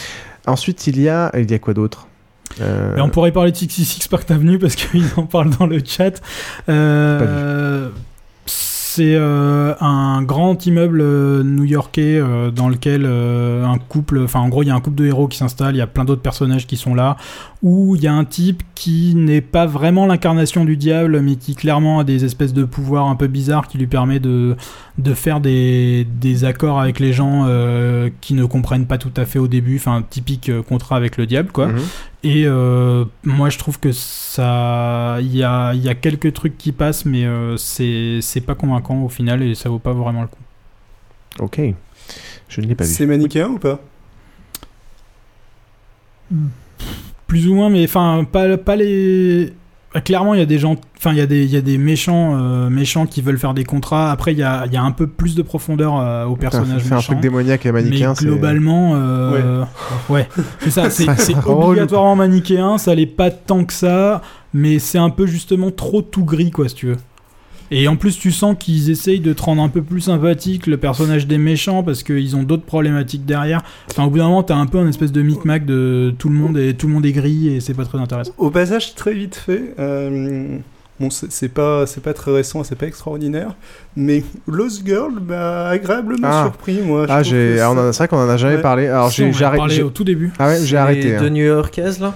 C'est pas extraordinaire, ça C'est tient la riche, c'est la Paris Hilton et. Non, non, non, non. rien à Ah, voir. pardon. Ça, c'est Girls. c'est Two Broke Girls. Two Broke Girls, c'est One. Cup. Mais euh, non, euh, Lost Girl, c'est euh, grosso modo un pitch euh, genre histoire de vampire, si ce n'est qu'au lieu d'avoir un vampire, t'as une succube euh, à la place. Ouais. Euh, c'est assez manichéen pour le coup. Ouais, Euh, carrément, même. Mais le, ça tient pas mal au Mais charisme C'est du. pareil, du- c'est super manichéen, mais au final, non, quoi. Oui, Tu enfin. sais, c'est qu'ils font genre, il y a des gentils et des méchants, mais au final, personne n'est vraiment méchant. Ouais, c'est, c'est, c'est, c'est le pire Et du non. C'est, c'est le gentil. pire du non manichéisme, quoi. C'est C'est ultra je, cucu, je- quoi. je suis pas d'accord, les méchants sont vraiment méchants dans Lost Girl. Euh, Ouais, mais les gentils sont pas vraiment gentils. Les bah- bah, du coup, les c'est méchants, c'est les méchants tu sont pas si en méchants que ça, quoi. Les méch- Oui, oui, C'est très neutre. C'est quand même neutre. tout le monde il est gris et euh, voilà quoi. Ça, C'est oui, non, ça, ça reste quand même très mani. Enfin, il y a des méch- il y a des, quand même des méchants très méchants et des euh, et des, Ouais, des non, gentils très gentils dans le. Si tu veux, t'as l'opposition, t'as l'opposition lumière et, et ombre, où t'as la lumière, où t'as les gens normaux, t'as l'ombre, où t'as les gens qui sont un peu plus méchants, mais en fait finalement pas tant que ça, et après t'as les vrais méchants. Quoi. Mais je trouve que ah, personnellement, ce serait une série honteuse, mais une série honteuse qui passe, euh, Ben, je trouve. Enfin, c'est un peu pourri. Après, la, seule, euh, la seule qualité, c'est qu'il y, a des- il y a des trucs qui sont abordés de façon Non, la- la alors, qualité décomplexée et, euh, et, euh, et pas si mal que ça, euh, notamment les thèmes de lesbiennes, des trucs comme ça, Oui. qui sont euh, étonnamment pour un truc aussi bête, euh, pas si mal abordés. Et l'autre qualité, c'est quand même le charisme du, euh, du deuxième personnage euh, principal, euh, qui est, euh, enfin, elle est adorable, quoi. Le... Oui, la petite nana. la- la petite Mais enfin, nana. surtout, il joue Ouais. sur le fait que voilà, il y a une nana, il y a du cul parce que c'est un peu succube. ah. Enfin, c'est pas, c'est pas extraordinaire et. Et enfin, moi, je- j'avais arrêté, donc euh, Xil vous la conseille comme série honteuse. Non, ouais, Et- je la conseille pas, c'est exagéré, mais je, je- ça me faisait penser à ton euh, 666 euh, et euh. C'est ça qu'on en avait parlé à l'origine quand c'était sorti. Et euh, bon, Last deux, Resort. deux trucs. Ouais, vas-y. Ah, vas-y, vas-y, enchaîne Non, plutôt. non, vas-y. Je vais euh, finir ce Resort. Last Resort, euh, un sous-marin US refuse d'accepter un ordre euh, étrange de bombardement nucléaire du Pakistan. Accusé de trahison, il se réfugie avec son équipage sur une île. Euh, alors c'est... euh, C'est l'île mystérieuse de Jules Verne, ça? Et en fait, alors c'est vraiment quand on voit le pitch, quand on voit la photo, tout ça, euh, moi c'est vraiment le truc, je me dit, oh, ça, ça va être un méga navet, cool, je vais regarder ça, ça va être marrant. Et en fait, euh, surprise assez euh, étonnante, c'est pas mal. Il y a plein de plots qui sont lancés, le cadre est intéressant, étonnamment c'est pas trop lourd sur le patriotisme US. Il y a Il y a de- de- des détails qui sont. euh, voilà, l'attention est portée sur certains détails et ça c'est pas mal. Euh, comme d'habitude sur une île, il y a une française, mais cette fois-ci euh, les Français parlent normalement français, contrairement aux autres, aux autres, aux autres séries. un bon point. Et c'est de plus en plus le cas dans les séries. bravo. Voilà, je sais qu'il y en a plusieurs d'entre vous qui l'ont vu. Ouais, effectivement, il y a des qualités. Après, euh, je trouve que c'est kitsch et pas très bien fait. Donc, euh, au final, euh, c'est un concept intéressant, mais je trouve. Faut voir- comment ça va évoluer. Je trouve pas. Alors bon, Exil. le gros euh, souci, c'est euh, on, on en est au cinquième épisode, on n'a aucune idée de ce que ça va donner. Ça peut tout aussi bien devenir un truc assez génial avec euh, grosso modo euh, ce euh, militaire rebelle qui est en train de créer, enfin qui est le- quasiment le personnage prin- principal de, de la série et qui est qui est en train de quasiment plus ou moins contraint, et forcé, créer son propre État euh, en rébellion totale euh, vis-à-vis des États-Unis. Donc, so- soit ils peuvent continuer ce côté-là et forcer un peu le, côté, bon, à la base, ils se sont rebellés pour une juste cause, euh, mais euh, il y a un certain nombre de tensions entre eux, euh, mais euh, il y a des euh, sous-plots qui font que euh, il s'est rebellé parce que on lui donnait un ordre injuste, mais aussi un petit peu parce qu'il était vénère pour des raisons personnelles, euh, etc., etc. Soit ils continuent à développer dans ce sens-là, soit ils vont vers euh, les gentils euh, les gentils rebelles contre le méchant euh, président influencé par des des méchants conspirationnistes très méchants et puis euh, Très très méchant. voilà Ouais. et puis on va on va mettre en l'air les vilains conspirationnistes pour euh, pour redonner à l'Amérique son vrai sens et son vrai drapeau et euh, redevenir Bah, L'Amérique sans trop de gouvernement. voilà. Ouais, mais- Euh, donc c'est, c'est, on sait pas trop comment va évoluer la série, mais je trouve que pour le moment, euh, c'est moi le truc que je suis avec le plus de, euh, le, j'ai, le plus grand frémissement à l'approche d'un épisode. Mais moi, je trouve justement que frémit. il, il développe dans les deux axes que tu as donné. Donc, euh, il y a le côté euh, ah, on a tous des intérêts un peu contraires, on sait pas trop, mais justement, c'est pas très approfondi. Juste, ils en parlent beaucoup pendant tout l'épisode. Et à côté de ça, il y a le côté très très méchant du gouvernement. Et s'ils avaient vraiment une bonne idée pour en faire un truc bien, ils l'auraient, ils auraient commencé à le mettre en place euh, avant 5 épisodes où il s'est rien passé pendant 5 Ah, épisodes. bah justement, c'est- ils se précipitent pas, ils mettent en place un écosystème sur Bah, l'île qui est intéressant. Pas grand chose en place parce Il y a qu'il plein y de a petits plots. Il y a plein de plots qui se mettent en place. Il y a quand même pas mal de souvent plots. ils se finissent dans l'épisode où ils ont commencé. Ah non, non, il y a, non, il y a non, vite la- fait la- une relation qui s'établit où c'est un peu une justification, mais il y a rien qui se construit. Quoi. Bref, l'avis est partagé. Ouais, je, je suis pas Euh, d'accord, mais bon. En tout cas, c'est c'est plus surprenant et plus agréable que ça en a l'air euh, en lisant le pitch et euh, ce qu'on pourrait en attendre. Après, est-ce que ça deviendra quelque chose de bien ou pas? Euh, On verra. C'est Last Resort. Euh, et il y a pour l'instant, on est sur la première saison. Il y a eu euh, 5 épisodes. 5 Cinq épisodes. épisodes, Le, le dernier, euh, enfin, gros coup d'adrénaline à un moment, mais. Ah, j'ai pas vu encore. Ouais, mais à chaque fois il lance des bombes nucléaires. Déjà, non, mais déjà il y a, il y a un, gros- un truc qui est vraiment gênant, c'est que c'est pas réaliste où euh, les mecs ils sont capables depuis leur sous-marin de lancer les bombes nucléaires où ils, où ils veulent, ce qui est absolument pas possible euh, dans les vrais sous-marins nucléaires. Ouais. Non, ben non. possible, Bah, oui. C'est que tu reçois des codes et t'es censé exécuter le code, tu sais pas où ça tire. Et là, les mecs, ils voient le truc, ils disent c'est bizarre, ils commencent à se poser des questions, et après ils envoient des bombes nucléaires où ils veulent. C'est pas vrai, ça se passe pas comme ça, et donc déjà t'as du mal à y croire. D'un autre côté, il y a un autre côté qui est quand même assez sympa, c'est que ils osent envoyer Ouais. des bombes nucléaires sur, euh, sur la gueule des, pas, loin des de, pas loin de New York. euh, Globalement, ça c'est- cool, sauf que c'est spoil, de mais- Washington, mais euh, C'est un peu bol- Non, mais il y a des trucs un peu ballsy. c'est. Euh, euh, ouais. je- je- notamment sur l'aspect voilà, euh, patriotisme, ça, je suis assez. Il y a des trucs qui peuvent surprendre un petit peu. Euh, je te laisse continuer, mon cher Trollin, sur le reste. Euh, bah non, je pense qu'on peut boucler. hein. De toute façon, j'avais. Non, mais. J'avais juste. euh. C'est euh, si vous aimez bien Gordon Ramsay Cauchemar en cuisine, euh, il fait la même chose avec les hôtels, donc c'est exactement pareil. Il insulte tout le monde, donc c'est un peu rigolo. Sauf que là, il se pointe dans les chambres avec de la lumière noire et on voit tous les trucs dégueulasses qu'il peut mettre dans les lits. Ah, c'est le croisement de Donc l'émission ça, MTV euh, Ouais, c'est- assez rigolo. bon, je sais pas si ça va continuer. J'en ai vu, j'en ai vu 3-4 épisodes. C'était amusant. De Gordon Ramsay, moi je conseille The. Ultimate Cookery Course. Course. Ouais, ça a été bouclé pas en mal. plus. euh, Ouais, ouais, ouais, il, il y a- donnait 100 recettes. Il y avait quoi, une vingtaine d'épisodes, 25 Ouais, un truc comme ça. Euh, donc c'est des épisodes euh, pas très longs dans lesquels il file des recettes, file plein de trucs. Là, il joue pas son, son gros connard à gueuler sur tout le monde parce qu'il est tout seul. Il se la pète énormément par contre en mode machin, c'est un peu à l'américaine euh, quand même. Bah, tu, tu ressens la même chose où il répète la même, il répète ces trucs en disant c'est vraiment trop bien. À chaque Ah, c'est trop pub, fresh et tout, Tu sens qu'il y a cool. des pubs toutes les 10 minutes là-bas. Bon, si vous aimez cuisiner, euh, c'est un truc à télécharger, à regarder pour s'inspirer, euh, choper 2 trois recettes. fait, euh, Ouais, c'est il donne plein de mal. petites techniques de Ouais, base, petites comment couper des oignons, des trucs comme ça que, auxquels on pense pas forcément, des petits trucs que votre mère a oublié de vous apprendre. Exactement. Euh, Il y a eu la fin de. Juste parler de la fin de Damages, euh, la dernière saison. Euh, une dernière saison qui était pas mal, mais la fin quand même qui était très décevante pour une série qui était quand même top. Donc une série qui pour moi est quand même à voir, rien que pour la saison 1 qui était exceptionnelle. Après, voilà, c'est dommage de gâcher une série. C'est un peu comme. Comme la fin de Doctor House et la fin d'au- d'autres séries, même si les séries ont un peu périclité dans le temps, les fins sont souvent quand même bâclées où ils savent pas comment les Ah, terminer. dans les séries qui sont terminées et les séries qui avaient beaucoup périclité mais dont la fin mérite le coup de- mérite vraiment d'être vue, euh, il y a Weeds. Ah bah alors, par contre j'ai plusieurs saisons de retard donc toujours je pas vais... commencé Weeds. Moi j'ai Non, il mais faut que je- je rattrape mes saisons. Juste la dernière, la- le dernier épisode, pas la dernière saison, Ouais, le je- dernier épisode vaut le coup. D'accord, bah, c'est l'inverse de... De Doctor House. La autres. dernière saison vaut le coup. Parce que c'est con, non mais Doctor House c'est un exemple parce que l'avant-dernier, on- il y avait une tension dramatique qui montait, enfin ça, ça pouvait être bien quoi. L'avant-dernier épisode était vraiment bon et tout d'un coup il te chie le dernier épisode, mais enfin c'est scandaleux.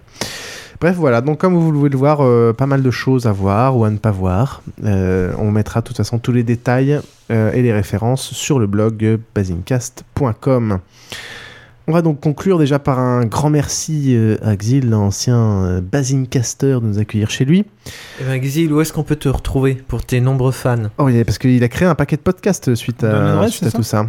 Il y a 12 minutes de vie artificielle, podcast science dans lequel tu participes maintenant, le dernier né dont le pilote vient de sortir qui est spoiler alerte. En effet, alors, Ça je- en fait quatre. Je, je présentais la chose vite fait. Donc, Podcast Science, c'est un podcast, on va dire, de, euh, de science, vulgarisation, de communication sur euh, des, sujets, euh, des sujets scientifiques. Donc, je, je vous invite à, à aller l'écouter. Ça dure une heure, c'est hebdomadaire, euh, et ça se trouve sur podcastscience.fm. Euh, Vie artificielle, c'est un podcast, peut-être mon podcast principal, sur euh, un sujet qui est très très très particulier, euh, qui est euh, le, les simulations évolutionnistes, la vie artificielle, tout ce qui consi- consiste à recréer, simuler la vie sur d'autres supports. Ça va, disons, de la robotique à euh, la biologie de synthèse, en passant surtout par les simulations évolutionnistes. Ce que je vous dis doit être du chinois pour une bonne partie d'entre vous. Si Euh, vous comprenez, écoutez, sinon laissez tomber. C'est vulgarisant ou pas trop? Voilà, ça n'a pas de vocation à être vulgarisant. Néanmoins, au vu, du, euh, au, au vu des résultats du, du sondage, il se trouve, il se trouve que le- mes, mes auditeurs ont l'air de trouver qu'il faudrait que je- j'aille euh, plus, dans le compliqué. Est-ce qu'il y a des, défini- est-ce qu'il y a des définitions? Euh, de temps en temps, surtout sur les premiers épisodes, oui. Euh, parce que le, le Très Les premiers épisodes, c'est de la définition, et ensuite on le, prin- le principe de base était de, euh, de donner quand même une approche un petit Une peu, base. euh, oui, euh, vulgarisatrice, c'est-à-dire de, de commencer par expliquer ce que c'est que la vie artificielle, puis d'aller Me tape pas, ne me tape pas. plus en plus dans le détail. Je viens d'assommer Piouf. Euh, 12 minutes 2, c'est un podcast qui parle de plein de choses, euh, qui parle principalement d'histoire des sciences, un petit peu de politique, euh, un peu de religion avec euh, une approche, une approche athée. Euh, euh, voilà, euh, un peu de science euh, aussi. Euh, et euh, spoiler, Spoiler alert, alert. c'est un tout nouveau podcast dont le pilote vient d'être lancé. Alors le pilote a tout un tas de problèmes parce que bon, il a été euh, enregistré dans des conditions qui étaient pas top et j'ai perdu les sources avec mon ordinateur il y a il y a une dizaine de jours. Du coup, bon, j'ai euh, posté une version qui était pas censée être définitive, mais euh, bon, c'est pas grave. Et le principe là est en gros de faire de la critique ciné, série, euh, euh, livres, éventuellement même jeux vidéo, en axant principalement euh, le podcast sur le scénario, en traitant d'une œuvre par épisode et d'où le titre en n'ayant pas peur de raconter la fin. Voilà. Donc surtout des sujets où la fin est importante, où il y a un cliffhanger, où il y a un truc, où il y a une révélation. quoi. Et comme dit euh, Péremptoire, je suis multi-podcast et j'arrive même à regarder le, le chat vite fait en parlant. Il est très très fort. Comme pour chaque épisode, bah, on mettra tous ces liens aussi euh, et références sur notre blog basincast.com. Demandez quand même conseil à votre pharmacien, faites pas comme lui, parce qu'il y a des compléments énergétiques de partout, euh, de Il tremble. du Red Bull, des compléments vitamines, des trucs.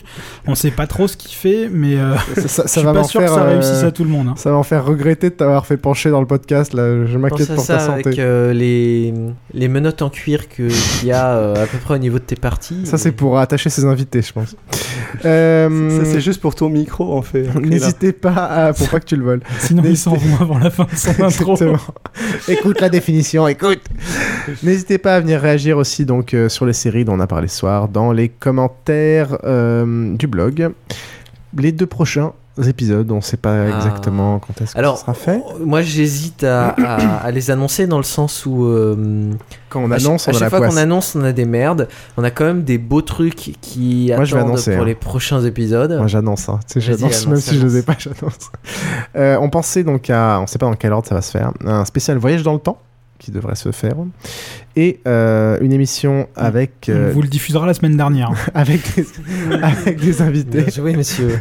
avec des invités. Alors, celle-là, justement, au niveau matos, il va falloir qu'on qu'on voit comment on va gérer ça. Avec un invité Xavier Delaporte et Thibaut Henton de Place de la Toile de France Culture, euh, chez qui j'avais invité, donc je- que- chez qui j'avais été invité, donc j'avais, hum, je les avais invités à leur tour chez nous Peut-être quelqu'un d'autre. Pour discuter, et peut-être quelqu'un d'autre, euh, pour parler de leur émission et discuter médias en général. Donc voilà.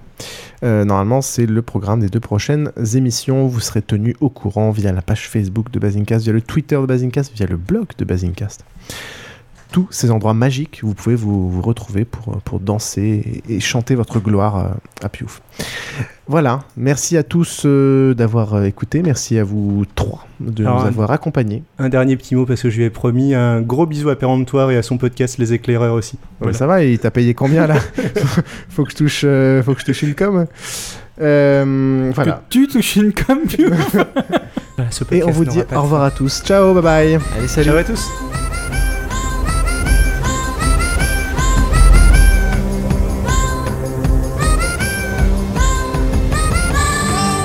Page euh, éducation à présent avec l'inquiétude d'historiens qui le disent dans plusieurs livres sur la manière d'apprendre l'histoire. De nombreux parents ont aussi du mal parfois à comprendre les programmes d'histoire-géographie des enfants. Maintenant, on apprend l'histoire par thème. Fini la chronologie, on saute d'un siècle à l'autre et tout s'en mêle dans la tête.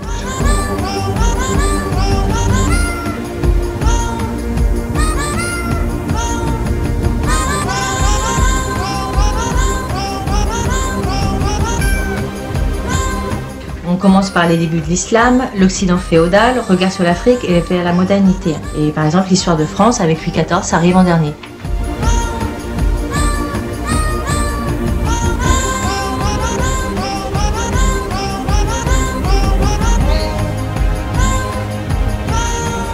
Il est vrai qu'on cherche parfois en vain une trace de François Ier ou de Louis XIV dans les programmes scolaires. Si votre enfant pense que Clovis a pu serrer la main du général de Gaulle, ce reportage vous intéressera.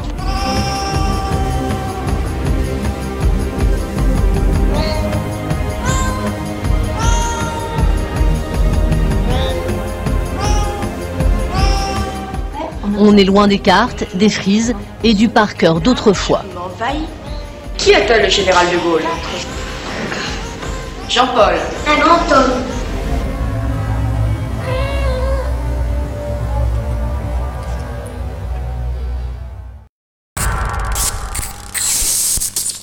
Kevin a dû se rendre à l'évidence. Avec quelques amis, il projetait d'organiser dans la petite ville du Puy-en-Velay dimanche une marche des zombies.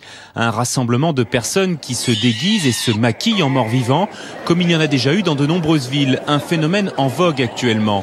Seulement voilà, au Puy-en-Velay, au lieu du catholicisme en France, ce défilé n'est pas du goût de la mairie, dirigée par l'ancien ministre UMP Laurent Vauquier. Et les organisateurs de la marche ont reçu une lettre de refus.